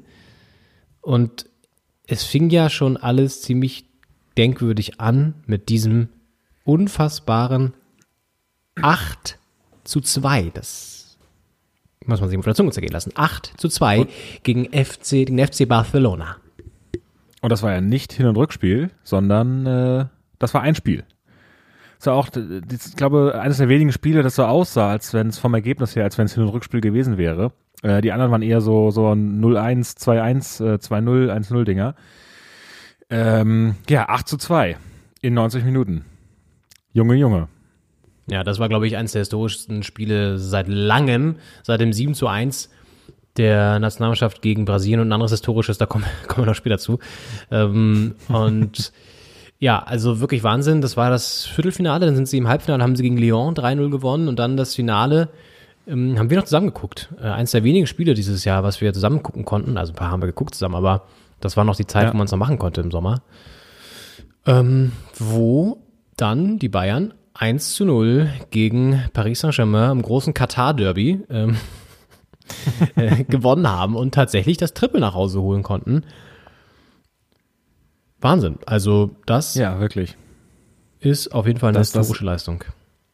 Ende einer Wahnsinnsgeschichte äh, bei den Bayern. Ähm, Gerade mit äh, äh, Hansi Flick als Trainer äh, und äh, ja, also es ist, es hätte gar nicht das Ende sein müssen, denn eigentlich das Ende wäre ja die die Welttrainer, Trainer des der Welttrainer des Jahres. Wie heißt es? Mit der Welttrainerwahl äh, hätte das nochmal gekrönt werden können, ist es dann nicht, aber da kommen wir vielleicht später noch drauf. Ähm, deswegen ist das jetzt der, der vorläufige Höhepunkt ähm, und äh, Wahnsinn. Also nach 2013 ähm, jetzt das zweite Mal das Triple. Das ist äh, ein ganz elitärer Club im Weltfußball, äh, wo man da dabei ist. Ja. Natürlich unter besonderen Voraussetzungen oder Bedingungen natürlich mit diesem Turnier da in Lissabon, mit dieser Turnierform, aber letztendlich ist das vielleicht ja sogar auch mal eine ganz andere Wettkampfstimmung, die du aufbringen musst, als bei Hin- und Rückspiel. Also quasi ist es vielleicht sogar noch schwerer, sich auf, auf einen Punkt bei einem Spiel zu konzentrieren und dann auch gegen Barcelona eben so ein, so ein, so ein, so ein 8 zu 2 einfach mal abzuliefern. Ähm, auf jeden Fall sehr, sehr beachtlich und ähm, man muss die Bayern nicht mögen und ich tue es auch nach wie vor nicht unbedingt, aber es ist natürlich schon eine starke Leistung, auch generell, was ich so beachtlich finde. Und jetzt, klar, jetzt gerade Richtung, Richtung Winter merkt man natürlich an, dass dieser enge Terminkalender unfassbar auch an den Kräften zehrt, ne? Das merkst du. Aber was ich nach wie vor beachtlich finde, dass da die Abläufe so professionell und, und krass eintrainiert sind auf dem Platz. Ich meine, das ist natürlich auch, das sind super Spieler, das ist keine Frage. Aber trotzdem musst du aus dem super Spielermaterial auch erstmal eine Mannschaft formen und die Abläufe so perfektionieren, dass da wirklich der eine für den anderen auch mal einspringen kann und ähm, so eine Qualität liefert, Spiel für Spiel und auch sich kombiniert und die Tore macht. Und ähm, das ist schon wirklich beachtlich auf hohem Niveau. Und ja, sie verdienen arsch viel Geld und das ist alles viel zu viel. Sie könnten auch mit Sicherheit die Hälfte oder weniger verdienen. Das äh, ist ein ganz, ganz anderes Thema. Aber rein sportlich gesehen und von der, von der Konstanz vor allen Dingen ist es eine, eine Riesenleistung. Das kann man nicht anders sagen. Haben ja auch eine Wahnsinnsserie, äh, die immer noch anhält an ungeschlagenen Champions League Spielen. Also es war ja bis äh, zum äh, Unentschieden jetzt äh, vor ein paar Wochen, ähm, war es ja sogar eine Siegesserie. Und äh, jetzt ist es immer noch eine, eine ungeschlagen Serie, die, glaube ich, seit 15, 16 Spielen in der Champions League äh, ungeschlagen. Und das ähm, ist eine wahnsinnige Konstanz. Und das ist auch mehr als gute Spieler oder äh, sehr viel Geld haben und die Liga aufkaufen und so. Das ist dann auch, ähm, auch ein gutes Händchen, ein gutes Gespür für Ansagen in der Kabine, in der Halbzeit, äh, vor dem Spiel, im Training. Ähm, das äh, macht einen sehr guten Eindruck. Auch Hansi Flick macht einen sehr guten Eindruck. Ich hatte den gar nicht so auf dem Schirm, wie viele wahrscheinlich, äh, als der Trainer wurde im, im November. Ähm, aber das ist ein, ein richtig guter Bundesliga-Trainer jetzt. Es heißt ja auch mal wieder, dass er an der WM 2014 einen großen Anteil gehabt hat am WM-Titel. Ähm, damals ja noch unter Yogi ähm, als, als Co-Trainer auf der, auf der Bank. Ähm, ja. Das können wir natürlich schwer, schwer nachweisen, sozusagen, aber ähm, ich denke, da wird er auch einen großen Anteil tatsächlich gehabt haben, ähm, weil er ja einfach eine Fußball-Sachkompetenz mitbringt und auch irgendwie, ich glaube, was ihn auszeichnet, aus der Ferne betrachtet, ist, und dann ist ja auch mal genug der Lobhudelei, denn äh, das haben die Bayern ja gar nicht nötig, ähm, ist einfach dieser Typ Mensch, den er, die auch, den er auch ausstrahlt und mit dem er, glaube ich, auch so eine Mannschaft gut erreicht.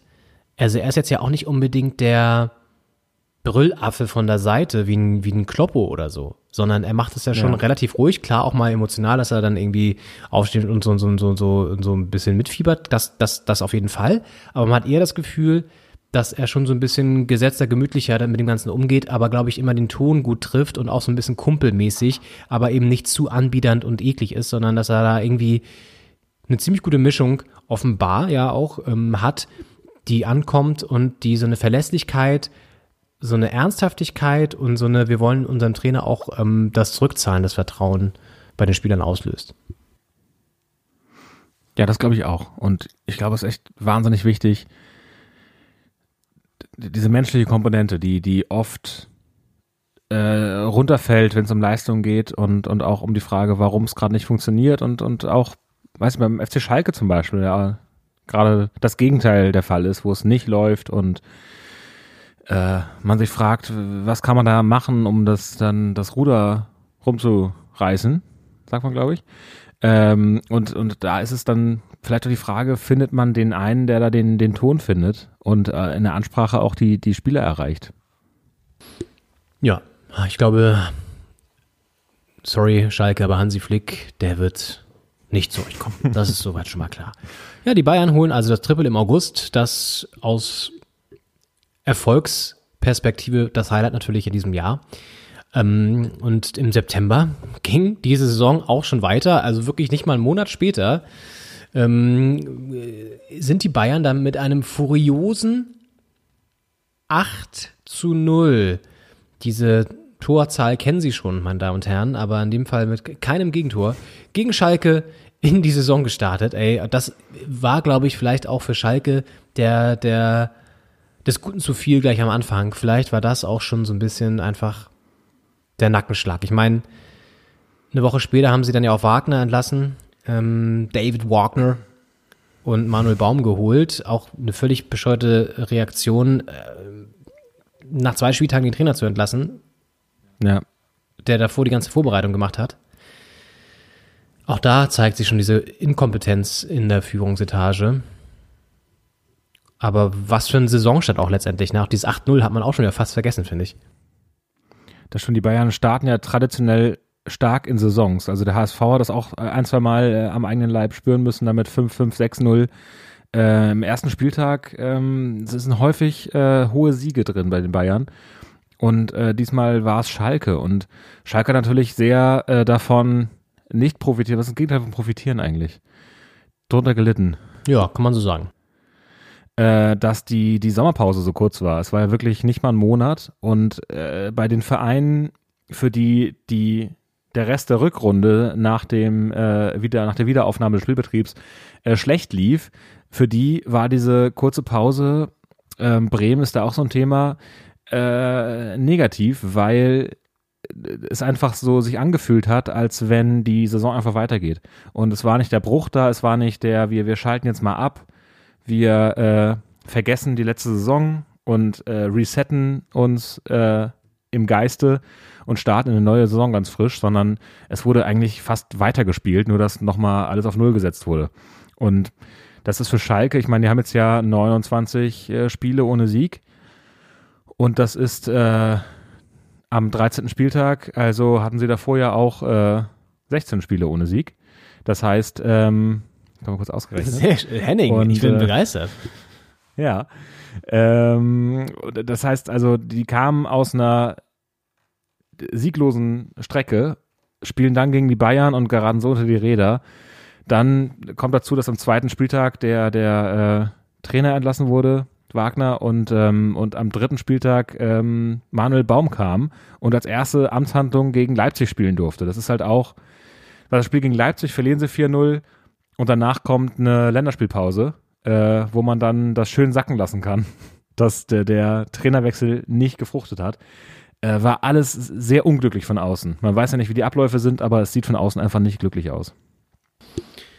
Das kann man wohl sagen. Also Schalke wird uns auch noch das andere eine oder andere Mal begegnen hier im Jahresrückblick. Ähm, ist auf jeden Fall gerade in einer unfassbar desolaten Verfassung und das zeigte sich ja also schon im September, als die Saison wieder losging. Und ähm, da war Stichwort Corona, kamen wir gerade aus so einem relativ entspannten Sommer, muss man ja mal sagen. Also der war ja fast normal. Ja. Klammer auf, vielleicht war das der Fehler, Klammer zu. Ähm, und Ja. haben sich auch die Zwei, Verantwortlichen... zweite Welle Loading, würde Kessem sagen. Ja, ja, ja, ohne Scheiß. Also ähm, das war ja da auch schon eigentlich klar, dass es im Herbst und Winter nochmal scheiße werden würde oder zumindest werden könnte, wenn man nicht die richtigen Schritte vorher ergreift. So, diese Schritte wurden nicht unbedingt ergriffen. Ähm, wenn man sich überlegt, dass die Altersheime, Altenheime, die Pflegeheime nicht, nicht unbedingt geschützt wurden oder zumindest kein, kein grundlegendes Konzept erarbeitet wurde mit Schnelltest etc., dass irgendwie nicht überlegt wurde, was machen wir ab Infektionszahl X genau, sondern dass man sich immer wieder treffen musste im Bund-Länder-Kombination und so weiter. Wir wollen jetzt gar nicht zu politisch werden, aber es war schon irgendwie Ja. absehbar, dass man da mit sehenden Auges in die zweite Welle reinläuft. Und ja, im Oktober war es dann auch wieder soweit. Da mussten dann tatsächlich wieder im Ende Oktober die Geisterspiele mal wieder herhalten, nachdem zwischendurch ein paar Zuschauer ja immerhin rein durften, ähm, in, in, in geordneten Abständen. Und ja, da wurde sozusagen die Notbremse gezogen und gesagt, keine Zuschauer, das Infektionsgeschehen ist zu unübersichtlich, wir müssen gegensteuern. Ja, aus ähm, Sicht des DFB übrigens der Oktober auch nicht ganz so geil. Gab es auch eine kleine Razzia noch äh, Anfang Oktober. Da ging es um Einnahmen aus der Bandenwerbung, die nicht, nicht richtig versteuert wurden, wahrscheinlich, offenbar. Kommt überraschend, dass der DFB da was nicht richtig versteuert haben soll. Das ist natürlich immer, also rechnet man gar nicht mit. Verschlust man manchmal, dann bleibt es irgendwo liegen und dann, man kennt das ja. Ist nicht alles bei Elster drin. Ja, dann, dann- hat man da mal ja. irgendwie einen, einen Zahlendreher. Mein Gott, also da hat Coca-Cola irgendwie oder äh, Mercedes-Benz dann halt doch ein bisschen mehr überwiesen als oder weniger man, ja, also äh, wieso, hallo, keine Ahnung, ne? also, kann nicht jeder so gut rechnen wie du, Henning, ne? der hier gerade ein, ein Mathematik Exempel abgeliefert hat, das seinesgleichen sucht.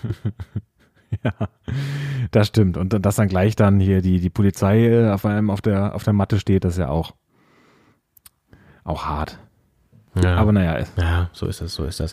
Ja, auf So jeden. Fall war der Oktober also wieder der Auftakt zu neuen Geisterspielen und äh, eins davon wird noch ein bisschen länger hängen bleiben in den, in den Trikots der deutschen Fußballnationalmannschaft ähm, und in Ja. den Gedächtnissen des äh, kollektiven Fußballgedächtnisses in Deutschland. ich nehme noch einen Schluck Bier. Nimm lieber noch mal einen Schluck Bier, Henning, denn jetzt wird's deftig und schmerzhaft. Ähm, vor einem guten Monat, das ist jetzt auch schon wieder her, 17. November, tritt Deutschland an in der Nations League, hat noch Chancen auf einen Gruppensieg gegen äh, Spanien und ähm, spielt in Sevilla und liefert jetzt nicht die beste Leistung. Und ähm, wir hören vielleicht mal, bevor wir dieses historische Ergebnis nennen, das eigentlich jeder kennt, aber hören wir noch mal kurz den Bundestrainer an, um uns einzustimmen auf diese Klatsche par excellence, die Deutschland da erlitt. Es war irgendwie von uns äh, ein rabenschwarzer Tag, wo wir gesehen haben, dass einfach auch gar nichts funktioniert hat. Körpersprache, Körperspannung, Zweikampfverhalten hatten wir eigentlich äh, nichts heute auf dem Platz gesehen davon.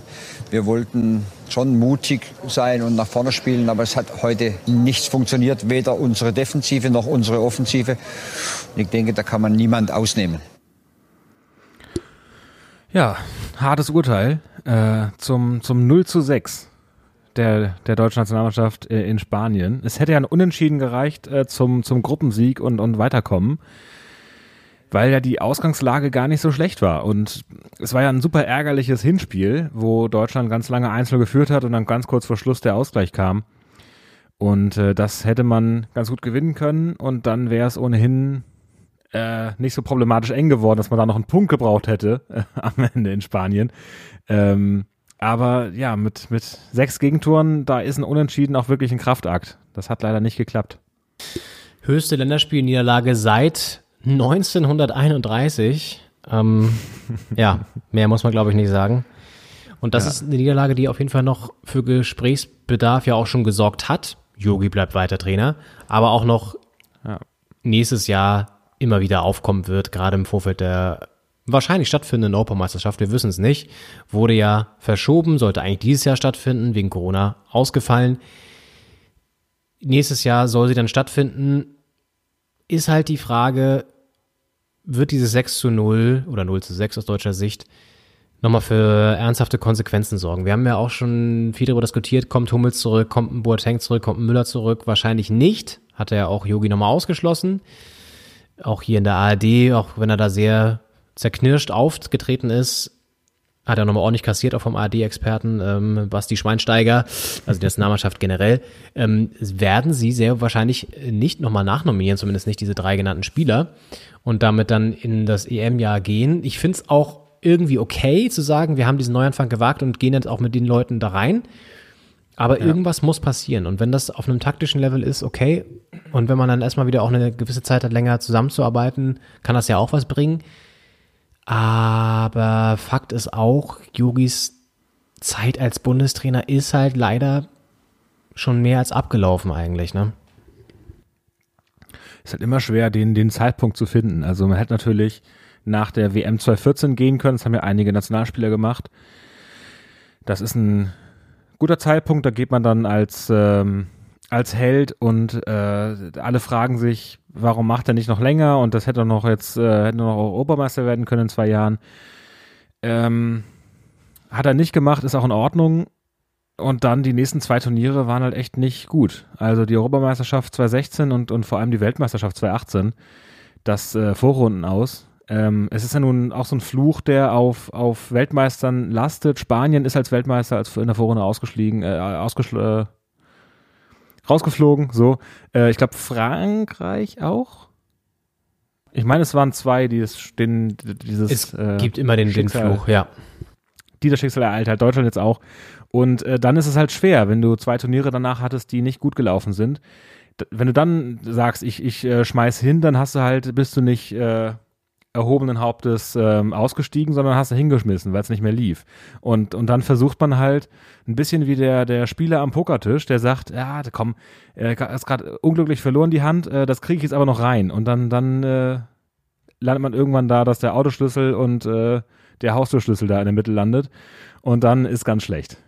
Was setzt Yogi noch ein? Ich weiß, er fährt einen schicken Mercedes äh, Sportwagen, ein altes Cabriolet, ein Oldtimer ähm, das ist auf jeden Fall, steht auf dem Spiel. Dann ähm, vielleicht auch so eine seltene ähm, Espresso-Tassensammlung. Könnte ich mir auch vorstellen. ähm, vielleicht auch so eine, so eine, so eine Haarpflegeproduktserie, die, die auch Seltenheitswert hat. All das könnte ja. also noch auf dem Pokertisch der Fußballwelt landen. Ja, aber du hast es gesagt, der Zeitpunkt abzutreten, das ist, glaube ich, auch das entscheidende Momentum, dass man entweder gut trifft oder eben nicht trifft. Und er hat ihn, glaube ich, einfach schon mit dabei verpasst. Ich bin ja eigentlich ein Fan von ihm, muss ich ja mal sagen. Ne? Ich mag ihn eigentlich sehr gerne. Und ja. ich finde seine Art, er wird immer viel gesagt, dass er arrogant ist und, und, und so, so, so ein bisschen eingebildet immer daherredet. Ja, gut, kann, hat er sich aber ein bisschen erarbeitet auch, ne? muss man auch mal so sehen. In Russland waren Fehler, keine Frage. Auch mit diesem, wir schaffen das, weil wir sind Deutschland und äh, marschieren hier schon durch, denken daran zu gehen. Ähm, aber mal abgesehen von diesem 0 zu 6 war es ja aus Länderspiel oder auch aus Nationalmannschaftssicht jetzt auch nicht das schlechteste Jahr. Also es gab ja auch echt gute Spiele. Mhm. Ähm, und es war ja auch oder ist ja nach wie vor auch ein Riesenumbruch. Das darf man auch nicht vergessen. Ne? Und es gibt halt viele Ja. junge Spieler, auch wenn der Altersschnitt jetzt nicht super, super, super jung ist. Das stimmt. Aber es gibt eben auch viele, die noch kein großes Turnier gespielt haben. Was nicht darüber hinwegtäuschen soll, dass es in der Mannschaft irgendwie auch hapert, was so eine Mentalität angeht, haben wir ja auch schon gesagt, was so ein Gefüge angeht, was Abläufe angeht, Abstimmung angeht. Die Abwehr ist ein großes Problem, da gibt es nicht genug Talente, die danach rücken können. Ja, all das muss man irgendwie in den Griff bekommen und auf der anderen Seite gibt es auch nicht den Kandidaten X, der Yogi ablösen könnte gerade oder auch jetzt ablöst dann vielleicht im nächsten Jahr nach der, nach der EM.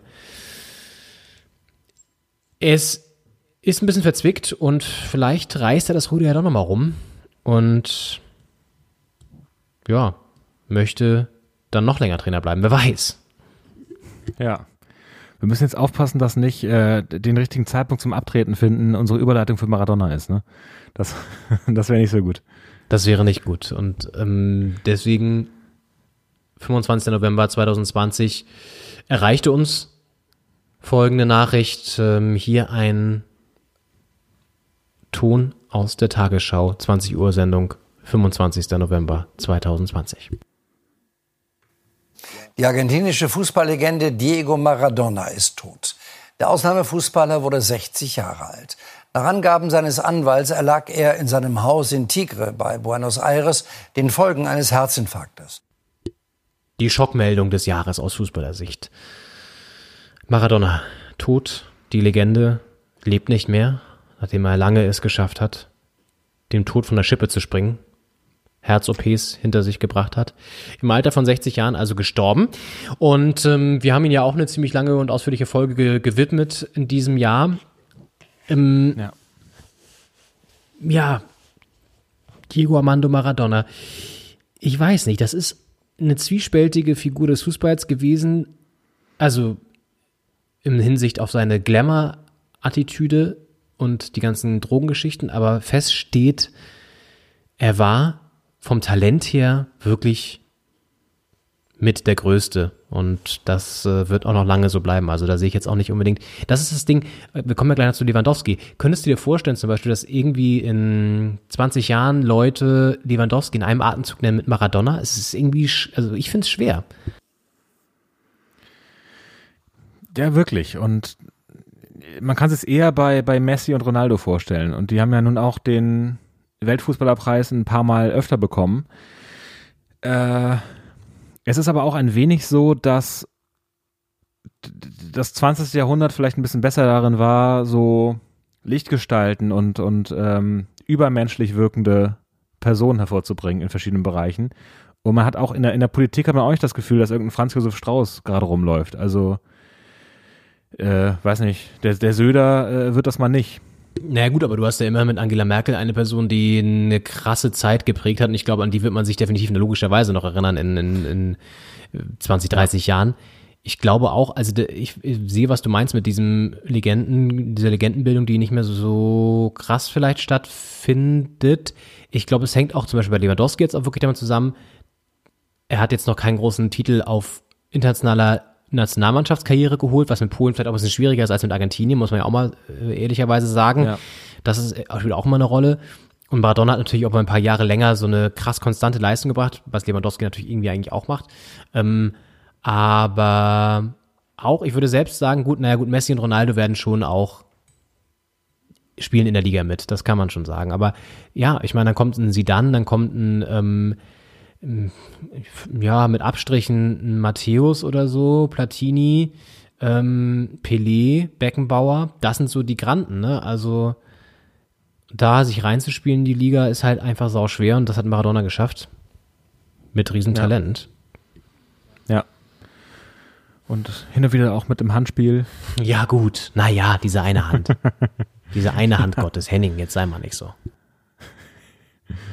Das ja, aber kann man ja, mal machen. Auch ein, ja, auch ein, ein spannendes Ding, weil das so.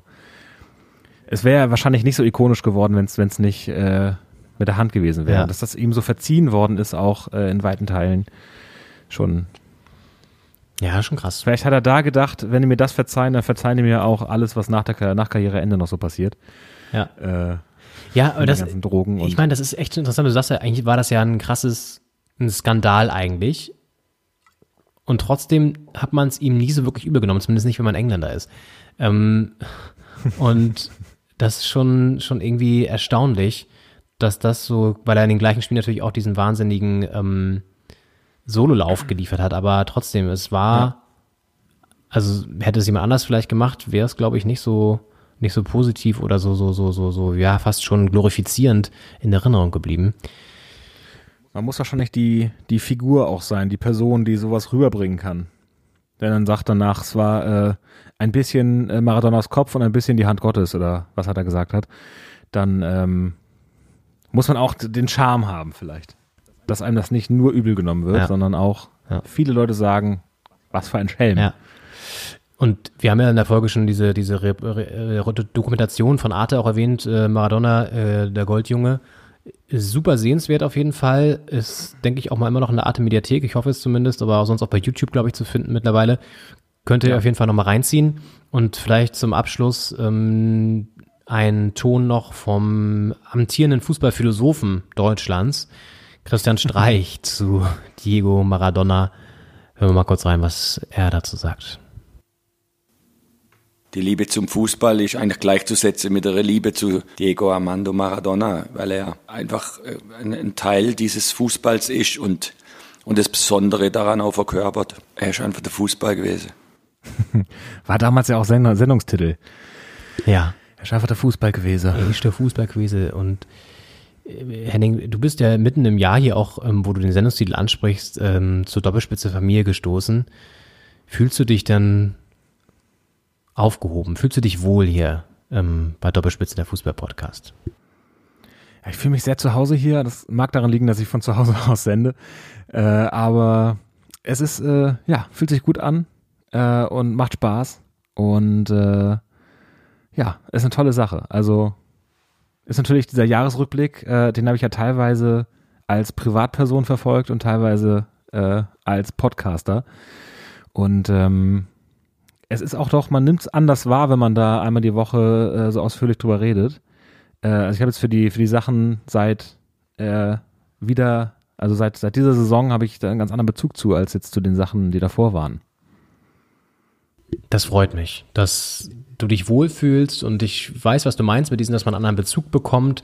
Man ist ja irgendwie, setzt sich auch nochmal anders mit der Materie Fußball auseinander und taucht da so ein bisschen tiefer nochmal ein, beziehungsweise ist nochmal intensiver an dem ganzen Geschehen dran und ähm, ich freue mich auch, dass du dabei bist und es macht sehr viel Spaß und Weihnachten ist ja auch das Fest der Liebe, deswegen kann man sich auch mal so ein bisschen Wertschätzung hier ähm, Ja. über den über den digitalen Kanal auch mal rüberschicken und ja, ne? Also why? Zu Hause sagt auch mal, sagt mal jeder, jeder einer Person, die, die, die wichtig für euch ist, dass sie wichtig für euch ist.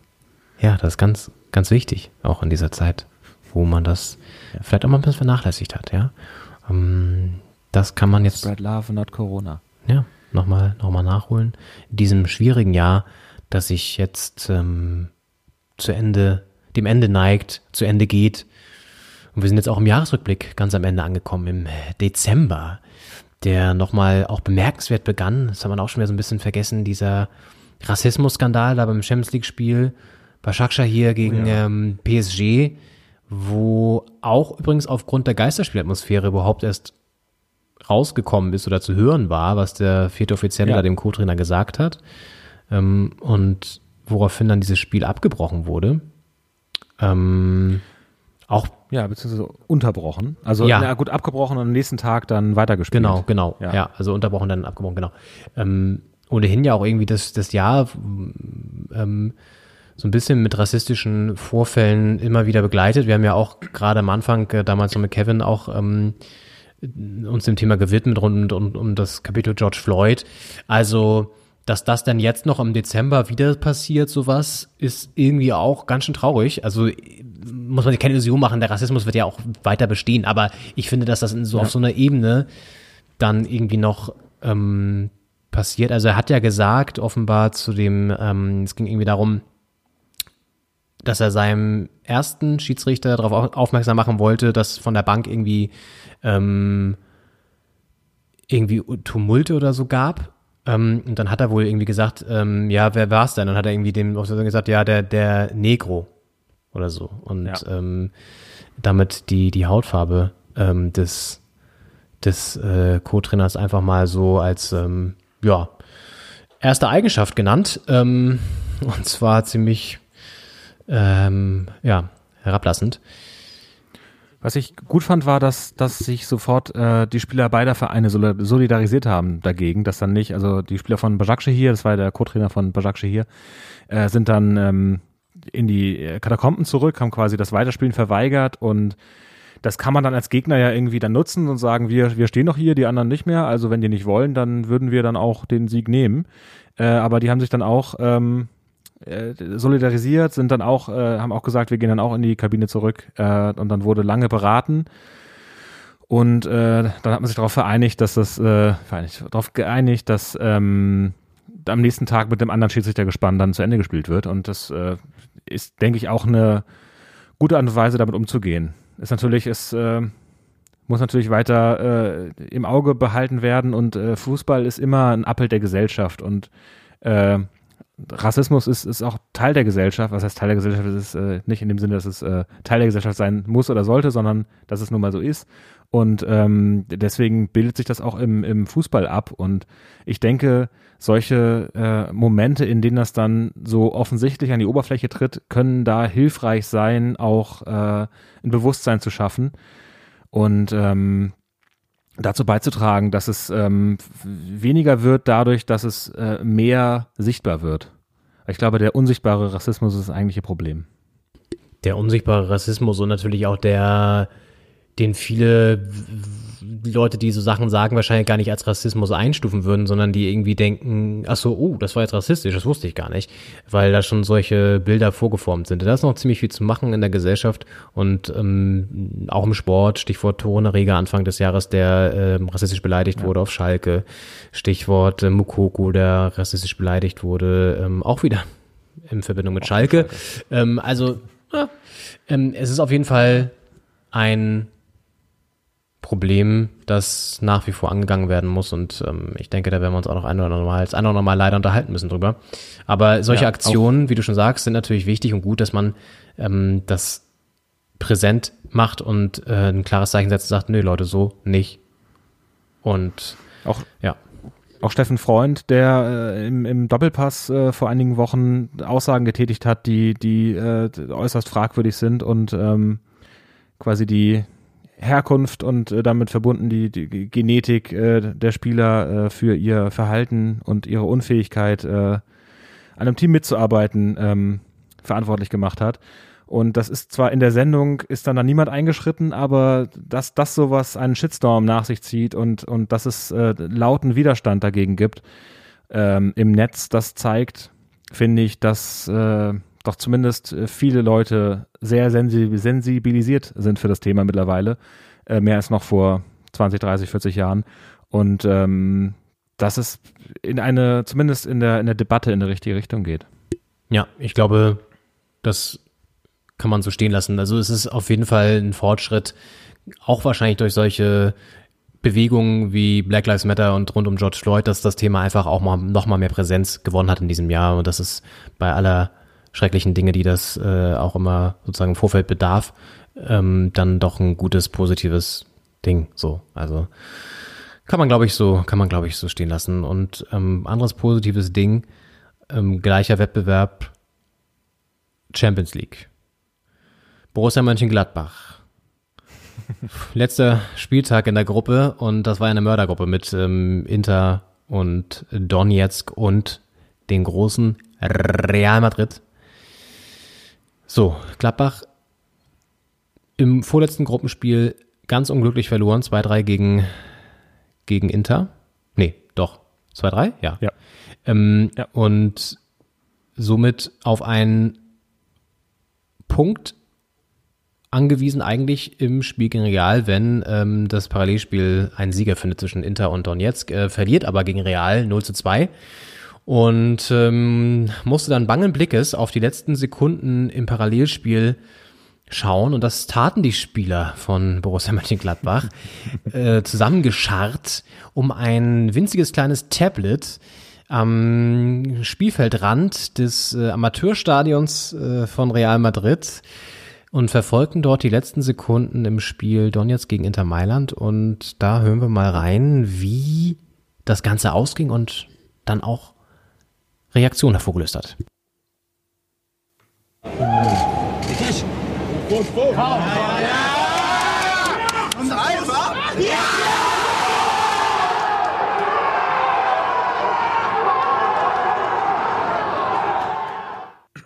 Ja, das äh, war, glaube ich, äh, nicht zu überhören. Ein riesiger Jubelschrei natürlich. Gladbach im Achtelfinale, weil Donetsk gegen Inter 0 zu 0 ausgegangen ist. Und damit ist Gladbach eine Runde weiter. Zum ersten Mal überhaupt in Champions League Achtelfinale. Ja, eine Wahnsinnsszene. Also die äh, Mannschaft von Madrid äh, gewinnt 2-0, ist dann schon, äh, gibt die Interviews, äh, ist in den, in den Katakomben und, und duscht und macht sich, äh, macht sich fertig. Und äh, die, die Gladbacher sitzen dann auf dem Rasen und gucken da zusammen Fußball. Und dann wird da abgepfiffen und dieser Abpfiff wird gefeiert wie, wie eigene Tore. Und ähm, dann sind sie auf einmal genauso knapp, wie sie sich in der, in der Vorsaison für die Champions League überhaupt qualifiziert haben, äh, sind sie dann doch weitergekommen, noch als Zweiter. Und wer weiß, wo diese Reise noch hingeht. Also es ist ja meistens so. Ich erinnere mich an eine Saison bei Eintracht Frankfurt auch, gar nicht so lange her. Ich glaube, vorletzte Saison war das, wo sie im UEFA Cup hätte ich jetzt was gesagt, in der Europa League echt Ja. ziemlich durchmarschiert sind, bis fast ins Finale, ähm, also zumindest ziemlich weit in die K.O.-Runde auch rein. Und in der Liga lief es nicht ganz so rund, aber auf jeden Fall haben sie, haben sie dann international echt geglänzt und wer weiß, vielleicht schafft Gladbach das auch, weil in der Liga läuft jetzt ja auch nicht so gut. Ähm, aber international immerhin im Achtelfinale schon mal. Jetzt kommt Man City, sind jetzt auch nicht die Übermannschaft mehr, die sie, die sie mal waren. Mm, why not, sag ich mal. Why not? Weil why not Viertelfinale? Ja, ja, ab jetzt ist alles möglich. Richtig, richtig. Und damit 5 Euro in das Weihnachtsphrasenschwein, das freut sich ganz besonders, Henning. Ja. Ja, nee, also es war wirklich eine, auch eine äh, ziemlich, ja, schöne, vielleicht eine der schönsten Szenen auch des Jahres, muss man sagen. Ähm, allein durch diese, durch diese absurde Szenerie, die das Ganze da hatte in, in Madrid. Und ähm, einer, der auch mal Gladbach trainiert hat übrigens, ähm, auch mal die Hertha trainiert hat und jetzt gerade aktuell gar Ah, ja. nichts trainiert. Zu dem kommen wir jetzt. Äh, Lucien Favre ähm, ist nicht mehr Trainer von Borussia Dortmund. Nach einer historischen Pleite, nach einer 1 zu 5 Klatsche gegen Stuttgart, hat der Verein die Reißleine gezogen und ähm, man hat es schon so ein bisschen rausgehört, denn äh, Favre war nach dem Spiel, ja, so ein bisschen, hat er schon fast resigniert, war er ziemlich zerknittert. Da hören wir nochmal rein, was er gesagt hat nach diesem 1 zu 5. Es war, man muss sagen, eine Katastrophe in die Zweikämpfe, in die Balleroberung. Und deshalb war Stuttgart auch gut. Auch wir waren nicht gut und Stuttgart war gut. Ja, wir haben damals ja überlegt, äh, ob das Ansprachen sind in ihrer Schlichtheit, die einfach Spieler erreichen. Ähm, es war ein bisschen äh, unser unsägliches Problem, dass während wir aufzeichnen immer so entscheidende Sachen passieren. Also wir haben eine Sendung aufgezeichnet, Sonntagvormittag und äh, äh, äh, währenddessen ist quasi Dortmund zu der Entscheidung gekommen, dass äh, Favre entlassen wird und äh, das konnten wir dann nicht mehr verarbeiten. Äh, und äh, anscheinend, äh, die Spieler hat er nicht wirklich erreicht und vor allem hat er vielleicht auch mit, mit solchen Sätzen äh, in, sein- bei seinen Vorgesetzten niemanden erreicht. Denn äh, man hat ihm das Vertrauen entzogen und äh, dem zweiten Co-Trainer die Mannschaft überlassen. Ja, das war's mit Favre bei Dortmund und hat ja eigentlich immer oder hat den besten Punkteschnitt von allen Dortmund-Trainern, glaube ich, nach wie vor noch. Also hat jetzt auch nicht unbedingt eine schlechte Arbeit geliefert, aber es ist so ein bisschen so ein klassisches Favre-Problem. Er schafft es, die Mannschaft immer gut einzustellen, auch gute Saisons zu spielen, aber nie ganz oben anzugreifen, was natürlich auch mit einem Konkurrenten FC Bayern sehr, sehr schwer ist. Aber auch in der Champions League äh, klappt es dann auch nicht immer unbedingt bis in die richtigen ähm, hakeligen Zonen. So, und also man kann ihm nicht vorwerfen, dass er irgendeine schlechte Arbeit abliefert, aber es reicht halt nie für die ganz großen Erfolge. Und dann mhm. Schleicht sich meistens so eine Phase ein, wo es dann halt wirklich mal so vier, fünf Spiele nicht so gut läuft. Und wenn du, wenn du da mal Verein bist, die aber sehr darauf angewiesen sind, dass es gut laufen muss, jeden Spieltag, dann wird natürlich die Nervosität groß. Und ähm, dann äh, ja, wird er halt meistens entlassen. So, also das klingt jetzt so bitter und so einfach, aber es ist halt dann wirklich so. Und ja, Lucien Favre, der Erfinder der Polyvalenz, ist also jetzt raus. Äh, Edin Terzic ist jetzt neuer Trainer bei Dortmund. Ähm, hast du da schon so ein Gespür? Glaubst du, der kann was reißen? Die nächste Hansi Flick-Story vielleicht. Man denkt, der, der bleibt für zwei Spiele und äh, am Ende holen sie das Triple. ähm, ganz schwer zu sagen das, äh, ich nehme schon mal, einen, schon mal einen Heiermann und, und äh, das Sparschwein und sage, dass das, das muss die Zukunft zeigen. Ah ja, das, das äh, Weihnachtsphrasenschwein, das wird immer, immer dicker und praller gefüllt hier mit Hennings Phrasen. ja, aber ist es ja, ist es ja total klar. Also kannst du natürlich jetzt nicht unbedingt absehen. Ich finde sympathisch, wie er auftritt und was er so von sich gibt, ist ein sehr klarer, sehr naher und ähm, auch intelligenter Trainer, der auch über die Emotionen kommt, glaube ich, aber auch einen Fußball-Sachverstand hat, sonst wäre er natürlich nicht da, wo er jetzt ist. Ähm, abwarten. Also ich denke, er muss jetzt erstmal ein bisschen Zeit auch haben, um sich mit der Mannschaft einzugrooven und die Mannschaft zu erreichen. Da liegt ja auch intern einiges im Argen, was man so mitbekommt nach dem Spielen, wenn da gewisse Äußerungen getätigt werden oder ähm, Sponsorenwände fast zertrümmert, da sieht man, dass die Emotionen da sind, was ja schon mal gut ist, aber eben noch nicht im positiven Sinne, sondern eher untereinander erstmal ein bisschen, bisschen, bisschen gehakelt wird. Also Dortmund im Dezember 2020 ist auf jeden Fall in unruhigen Gewässern. Das kann man, das kann man nicht anders sagen. Ähm, wird auch eine Frage sein, wann Erling Haaland zurückkommt. Das ist ja äh, nicht ganz gewiss. Äh, vielleicht dauert es ja gar nicht mehr so lange.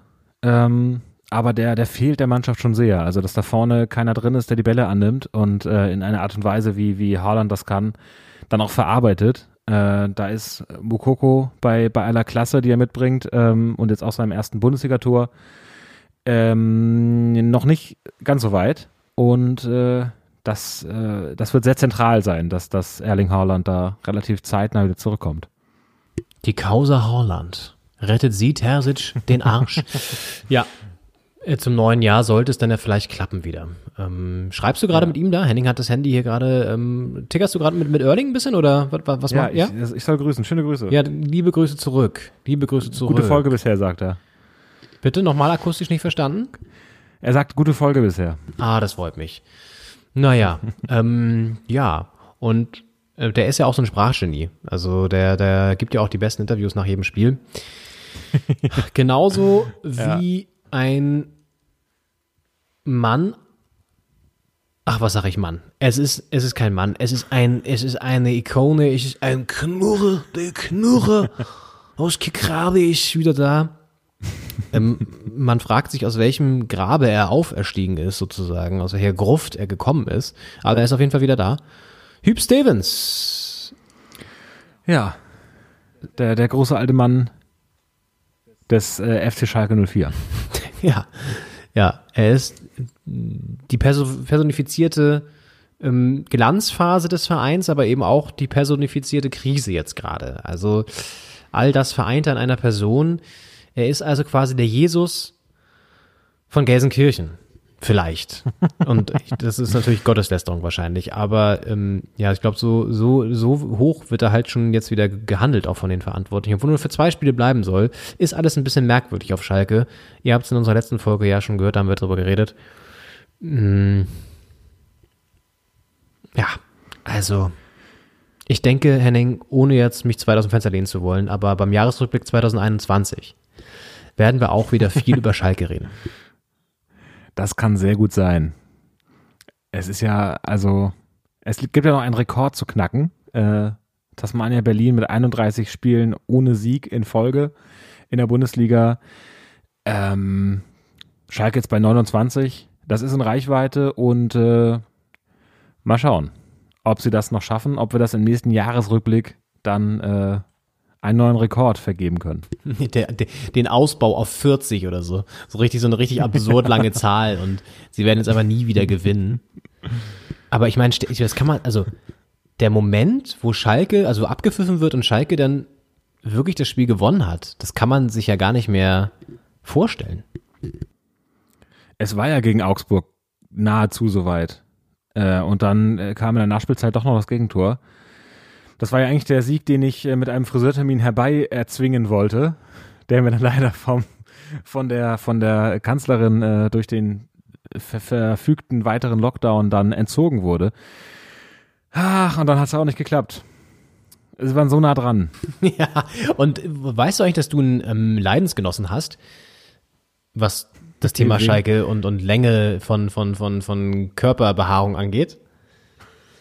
Es gibt einen gewissen. Hoffentlich obenrum. Es gibt einen gewissen Jörgi Jörg Dahlmann, ähm, Fußballkommentatoren-Legende, der, Ja. das dokumentiert er auch mal eifrig bei Instagram, ähm, sich seitdem Schalke oder zumindest hat er irgendwann damit angefangen. Ob es jetzt nach der letzten, äh, nach, wird es nicht nach dem letzten Schalker Sieg gewesen sein, aber auf jeden Fall hat er irgendwann angefangen zu sagen, er lässt sich den Bart so lange wachsen, bis Schalke mal wieder gewinnt. Ja, wahrscheinlich bei jeder Schalker Niederlage fängt er damit an und, und diesmal ist die längste Serie, die er bisher so abreißen musste. ja, genau. Auf jeden Fall hat er schon einen ordentlichen Rauschebart, schön grau und äh, dokumentiert das auch immer ähm, auf seinem Instagram-Kanal. Und äh, also quasi deine Haare und sein Bart und man hätte die perfekte Optik. Man muss auch bei Schalke immer noch mal dazu sagen, dass die waren ja, als die das letzte Mal gewonnen haben, ziemlich gut dabei, Platz fünf oder sowas. Und äh, dann kam, äh, haben die Siege aufgehört, dann kam der Lockdown und nach dem wieder, nach der Wiederaufnahme des Spielbetriebs, nach dem Lockdown ging halt wirklich gar nichts mehr. Und seitdem ist das so. Also das war ja eine Saison, die sie, die sind ja nur nicht abgestiegen, weil es bis dahin wahnsinnig gut lief im Grunde. Und die haben dann von Platz 5 auf, ich weiß nicht, Platz 14 sich runterreichen lassen. Und äh, das ist äh, wirklich nicht zu erklären mit äh, physikalischen Argumenten. Und auch nicht mit Mathematik. Das hast du ja vorhin, hast du ja schon so ein bisschen mathematisch gerechnet. Ähm, da habe ich bewundernd zugehört. Aber da ist man dann auch irgendwann mit, seiner, mit seinem Mathe am Ende. Ähm, ja, aber wir wollen diesen Jahresrückblick 2020 natürlich auch nochmal mit was Positivem abschließen. Denn ähm, bei, all, bei all diesen schrecklichen Nachrichten, die uns dieses Jahr heilt haben und auf die wir auch gar nicht mehr unbedingt weiter eingehen wollen, weil ähm, wir uns jetzt gedacht haben, hinten raus in diesem Jahr wollen wir euch noch was Schönes, Positives mitgeben. Nochmal ein Erfolgserlebnis aus, zumindest aus Sicht der Bundesliga kann man ja mal so sagen.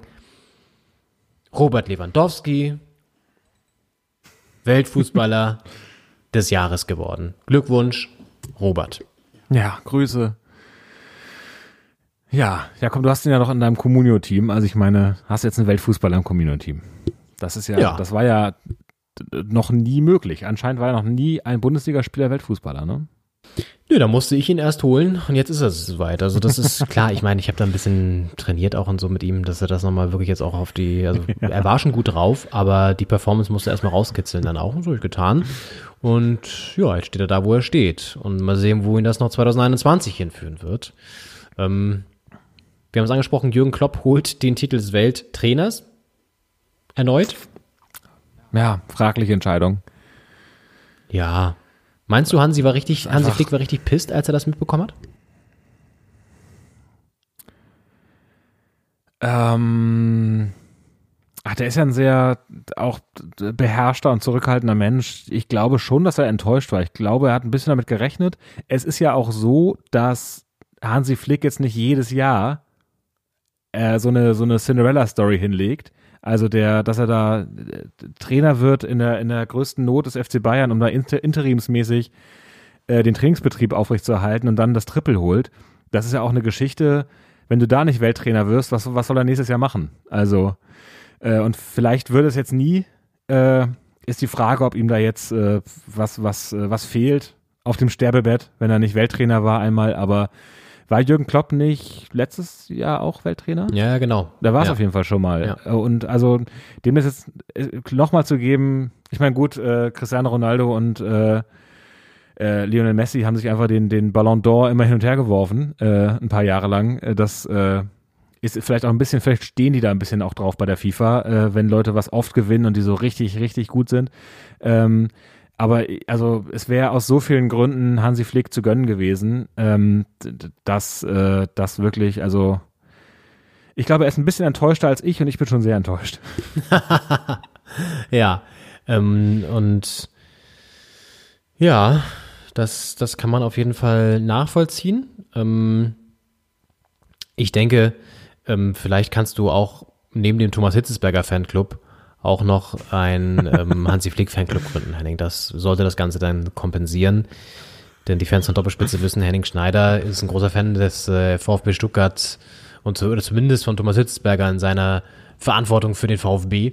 Ähm, vielleicht reden wir, reden wir über den Verein auch 2021 nochmal, weil die haben ja eine ziemlich starke Serie bisher abgeliefert. Stuttgart, Union auch richtig stark. Ähm, das sind natürlich Ja. die zwei ähm, Clubs, die aktuell so ein bisschen für positive Schlagzeilen sorgen. Nicht nur, aber auch. Und Ja, leichter, leichter Dämpfer letzte Woche, äh, weil ja Stuttgart gegen, gegen Wolfsburg verloren hat, aber äh, Ja, wahnsinnig starke ja. Aufstiegssaison. Eben, das haben wir nicht vergessen, aufgestiegen erst und Union ja auch als zweite Saison. Also die beiden halten sich auf jeden Fall echt unter all diesen Umständen sehr, sehr wacker und sehr, sehr stark. Und ähm, vielleicht wird er 2021 Urs Fischer Welttrainer oder so, weil er Union irgendwie in die Champions League geführt hat und die dann irgendwie ähm, dominiert oder so, zumindest bis zu dem Zeitpunkt. Ähm, das werden alles neue Sachen sein, die dann geschrieben werden 2021.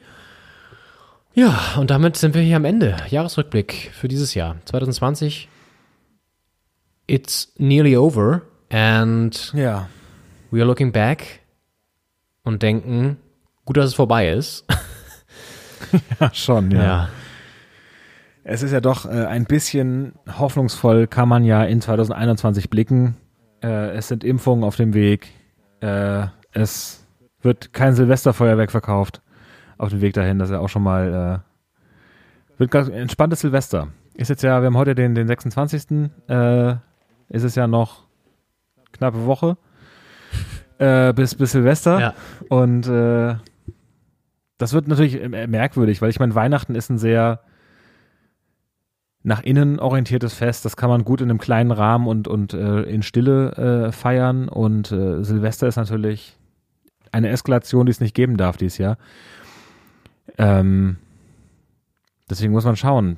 Man sagt ja immer, wie, wie man so ein Jahr beginnt, äh, so wird das Jahr dann auch. Wenn jetzt alle quasi gezwungen sind, das Jahr so ein bisschen ruhiger zu beginnen, äh, wird 2021 ja vielleicht ein ruhiges Jahr? Man weiß es nicht. Man weiß es nicht. 2021, was bringst du uns?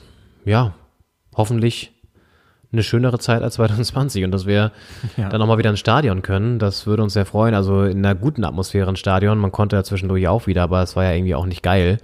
Und das dann irgendwie zumindest so, ich sag mal, zweite Jahreshälfte perspektivisch angepeilt. Ah, Das ist total schwierig vorherzusagen, weil du hast die Impfung angesprochen, die werden natürlich dann schon bis dahin auf jeden Fall gut gegriffen haben, aber ja auch noch nicht alle betroffen haben oder alle ähm, konnten sich bis dahin impfen lassen. Das heißt, Ja. du wirst dann immer noch Lücken haben und ich kann mir nicht vorstellen, dass man irgendwie auch 2021 dann in voller Mannschaftsstärke aufläuft im Stadion. Das kann ich mir irgendwie nicht vorstellen. Ähm, Zum, zumal das ja auch die, die, Impfstoffe ja ganz unterschiedlich weltweit in die Länder verteilt werden, haben sich jetzt ja die Ja. Reichen Länder wieder alles gesichert und äh, viel zu viel eingekauft, falls einer nicht so wirkt wie der andere. Und äh, bevor wir das nicht weltweit eingedämmt haben, werden wir in der globalisierten Welt auch nicht äh, einzelne Länder äh, sicher und sicher fühlen können. Ich meine, es war am Anfang auch nur in China und äh, es ist halt durch die weltweite Reise- und, und Handelsbewegung kommt sowas überall hin. Und sobald oder solange das in einzelnen Ländern oder Teilen der Welt noch, äh, noch ein Faktor ist, ähm, wird das auch sich wieder immer wieder in Herden ausbrechen, vermutlich. Ja, total. Deswegen Also- weltweit impfen. Ja. Ja, und dass man da auch irgendwie eine Initiative mal wirklich nachhaltig an den Start bringt, die was bringt, die auch die ärmeren Länder, du hast angesprochen, mit Impfstoff versorgt und das auch da ausrollt, das ähm, Impf Impfsystem so, ähm, ist ja wohl Pflicht. So, das ist einer der Aufträge für 2021. Der nächste Auftrag ist, dass Hertha nicht absteigt. aus, aus unserer Sicht. Das, Ja. das ist das Mindeste, was ich mir wünsche. Nein, aber Ja. ähm, natürlich aus härter Sicht, härter Fansicht, dass äh, wir 2021 mal erfolgreicher sind, dass man da auch mal nicht so immer so ein bisschen zittrig nach unten gucken muss, sondern ein bisschen nach oben blicken darf. Das wäre echt schön. Dann haben wir noch die Fußball-Europameisterschaft. Da könnte Ja. auch noch vielleicht was gehen. Also das sind alles Sachen, die uns erwarten. Deswegen große Vorfreude auf jeden Fall auch auf dieses Jahr, was da ansteht. Ja. Ja. Vielleicht ja auch Olympische Spiele, da ist ja auch Fußball dabei, auch wenn das ja so ein U23 äh, ist. Ja. Aber haben wir auch gute Jungs. Das wird ja alles verrückt. Das sind ja, das, da stehen ja einige Highlights an, die alle verschoben wurden, Mensch. Du. Und ähm, ja. man ist gespannt. Beim Fußball, man darf ja drei Ältere mitnehmen als, als äh, Nationaltrainer für, für das olympische Team. Und da können wir ja eigentlich äh, ähm, äh, Hummels, Boateng und äh, äh, Thomas Müller einfach nehmen. Wenn die bei der, bei der A-Nationalmannschaft nicht mehr gewollt sind, dann werden die einfach da integriert. Können die den, den Jungs mal zeigen, Richtig, richtig, richtig. Ähm, ist es denn so, dass Deutschland auf jeden Fall dann dabei ist, auch bei der Olympia als Fußballteam? Ich weiß nicht, da gibt es auch mal so einen komischen Qualifikationsmodus. Das hätte ich natürlich äh, mal vorher recherchieren können, wenn das heute am 26.12.2020 Ja. schon äh, feststeht. Also nageln uns Ähm, jetzt nicht drauf fest. Ich glaube nämlich immer, dass es immer nur der Weltmeister Das ist oder so. Und dann die, die von den, von den, oder die Kontinentalmeister oder so, also Europameister. Weltmeister macht ja irgendwie auch keinen Sinn. Aber ich, ich, ist es nicht so, dass die, die U23 das sogar Oh Gott, ich weiß es auch sich nicht. dafür qualifiziert? Ja, meine Damen und Herren, ähm, dieser, Falls kleinen, dazu- ähm, dieser kleinen Wissenslücke ähm, schließen wir ab. Die haben wir aber Ja. mit Absicht eingebaut, damit ihr uns schreiben könnt. Bei Genau. Falls ihr Meinung habt, Fakten oder äh, Interessen, äh, dann äh, schreibt uns gerne. Richtig. An die E-Mail-Adresse. Leon, wie heißt die? Sie heißt doppelspitze at posteo.de. Da könnt ihr uns digital erreichen und uns schreiben. In diesem Sinne, Henning, vielleicht noch eine kurze Prognose für 2021. Wer wird deutscher Meister? Dü, dü, düm. Ähm, Leverkusen. Ah, sehr schön. Ein mutiger Tipp. Ich Ja. sage. Ja, ich. Ich glaube, es wird echt eng bis zum Ende. Das glaube ich schon. Ich glaube auch, dass Leipzig da weiter oben dran kratzen wird, weil sie einfach zwar auch international gefordert werden, aber irgendwie das besser abfedern vielleicht noch als andere Teams. Und die Bayern werden nochmal in Straucheln kommen, auch nochmal die Tabellenführung abgeben, am Ende aber dann trotzdem ganz oben landen. Das äh, wird, wird so sein. Und äh, Schalke, Abstieg, Henning, oder drin bleiben? Ja, man kann es mir aktuell nicht vorstellen, dass die die Klasse halten. Ist natürlich ist halt die Frage, wann kommt der der Spin? Ich glaube nicht, dass die, ich glaube, die gewinnen dieses Jahr noch ein Spiel. Also das ist diese diese Saison gewinnt Schalke noch ein Spiel. Da lege ich mich jetzt mal fest. Das wird ein großer Moment. Es kann halt sein, dass es dass es zu spät ist, um noch an die 40 Punkte anzudocken. Wobei der HSV hat ja auch mit 28 mal geschafft oder sowas. Ich sage, ich, also ich, ich kann es mir irgendwie nicht vorstellen, dass Schalke absteigt. Schalke ist ein Verein, der seit ich Fußball gucke, in der Bundesliga gespielt hat. Äh, und aber ich, ich, ich glaube, Schalke steigt ab. Ja, ich glaube es auch. Also ich glaube auch, dass es, dass sie nicht die, also dass keiner da unten die 40 braucht wahrscheinlich am Ende. Äh, wenn man sieht, also Bielefeld und Mainz und Köln werden ja so wahrscheinlich Ja. so da mit unten rumschwimmen. Hertha eventuell auch. Ich glaube es eigentlich, hoffe ich nicht. Können wir uns vielleicht noch daraus befreien. Aber das werden ja so die Teams sein, die da wieder drum kämpfen werden. Bielefeld auch ein Kandidat auf jeden Fall. Ähm, aber Mainz auch. Also da sehe ich jetzt auch nicht, dass Lichte noch lange Trainer bleibt, weil es irgendwie auch ein komisches Kollektiv da ist. Ja, also ich denke mal auch, Schalke wird absteigen. Das wird, also sagen wir jetzt, ne? Aber ja, es sind ja noch über 20 Spieltage zu spielen. All das werden wir dann im nächsten Jahr sehen. Und wir hoffen, ihr werdet das mit uns zusammen verfolgen, hier bei Doppelspitze der Fußball-Podcast. Das war das Jahr 2020. Vielen Dank, dass ihr dabei wart und so treu geblieben seid. Wir hoffen auch nächstes Jahr seid ihr mit dabei. Erzählt es gerne weiter, dass ihr uns hört. Und ja, habt Wir hören uns ja nächste Woche schon. Ja, Wieder. stimmt, dann geht's ja schon wieder weiter. Meine Güte. Mit Hertha gegen Schalke. Mal gucken. Wahrscheinlich reißt die Serie dann. Es steht ja zu befürchten. Es wäre, es würde mich nicht überraschen, sagen wir mal so. ja.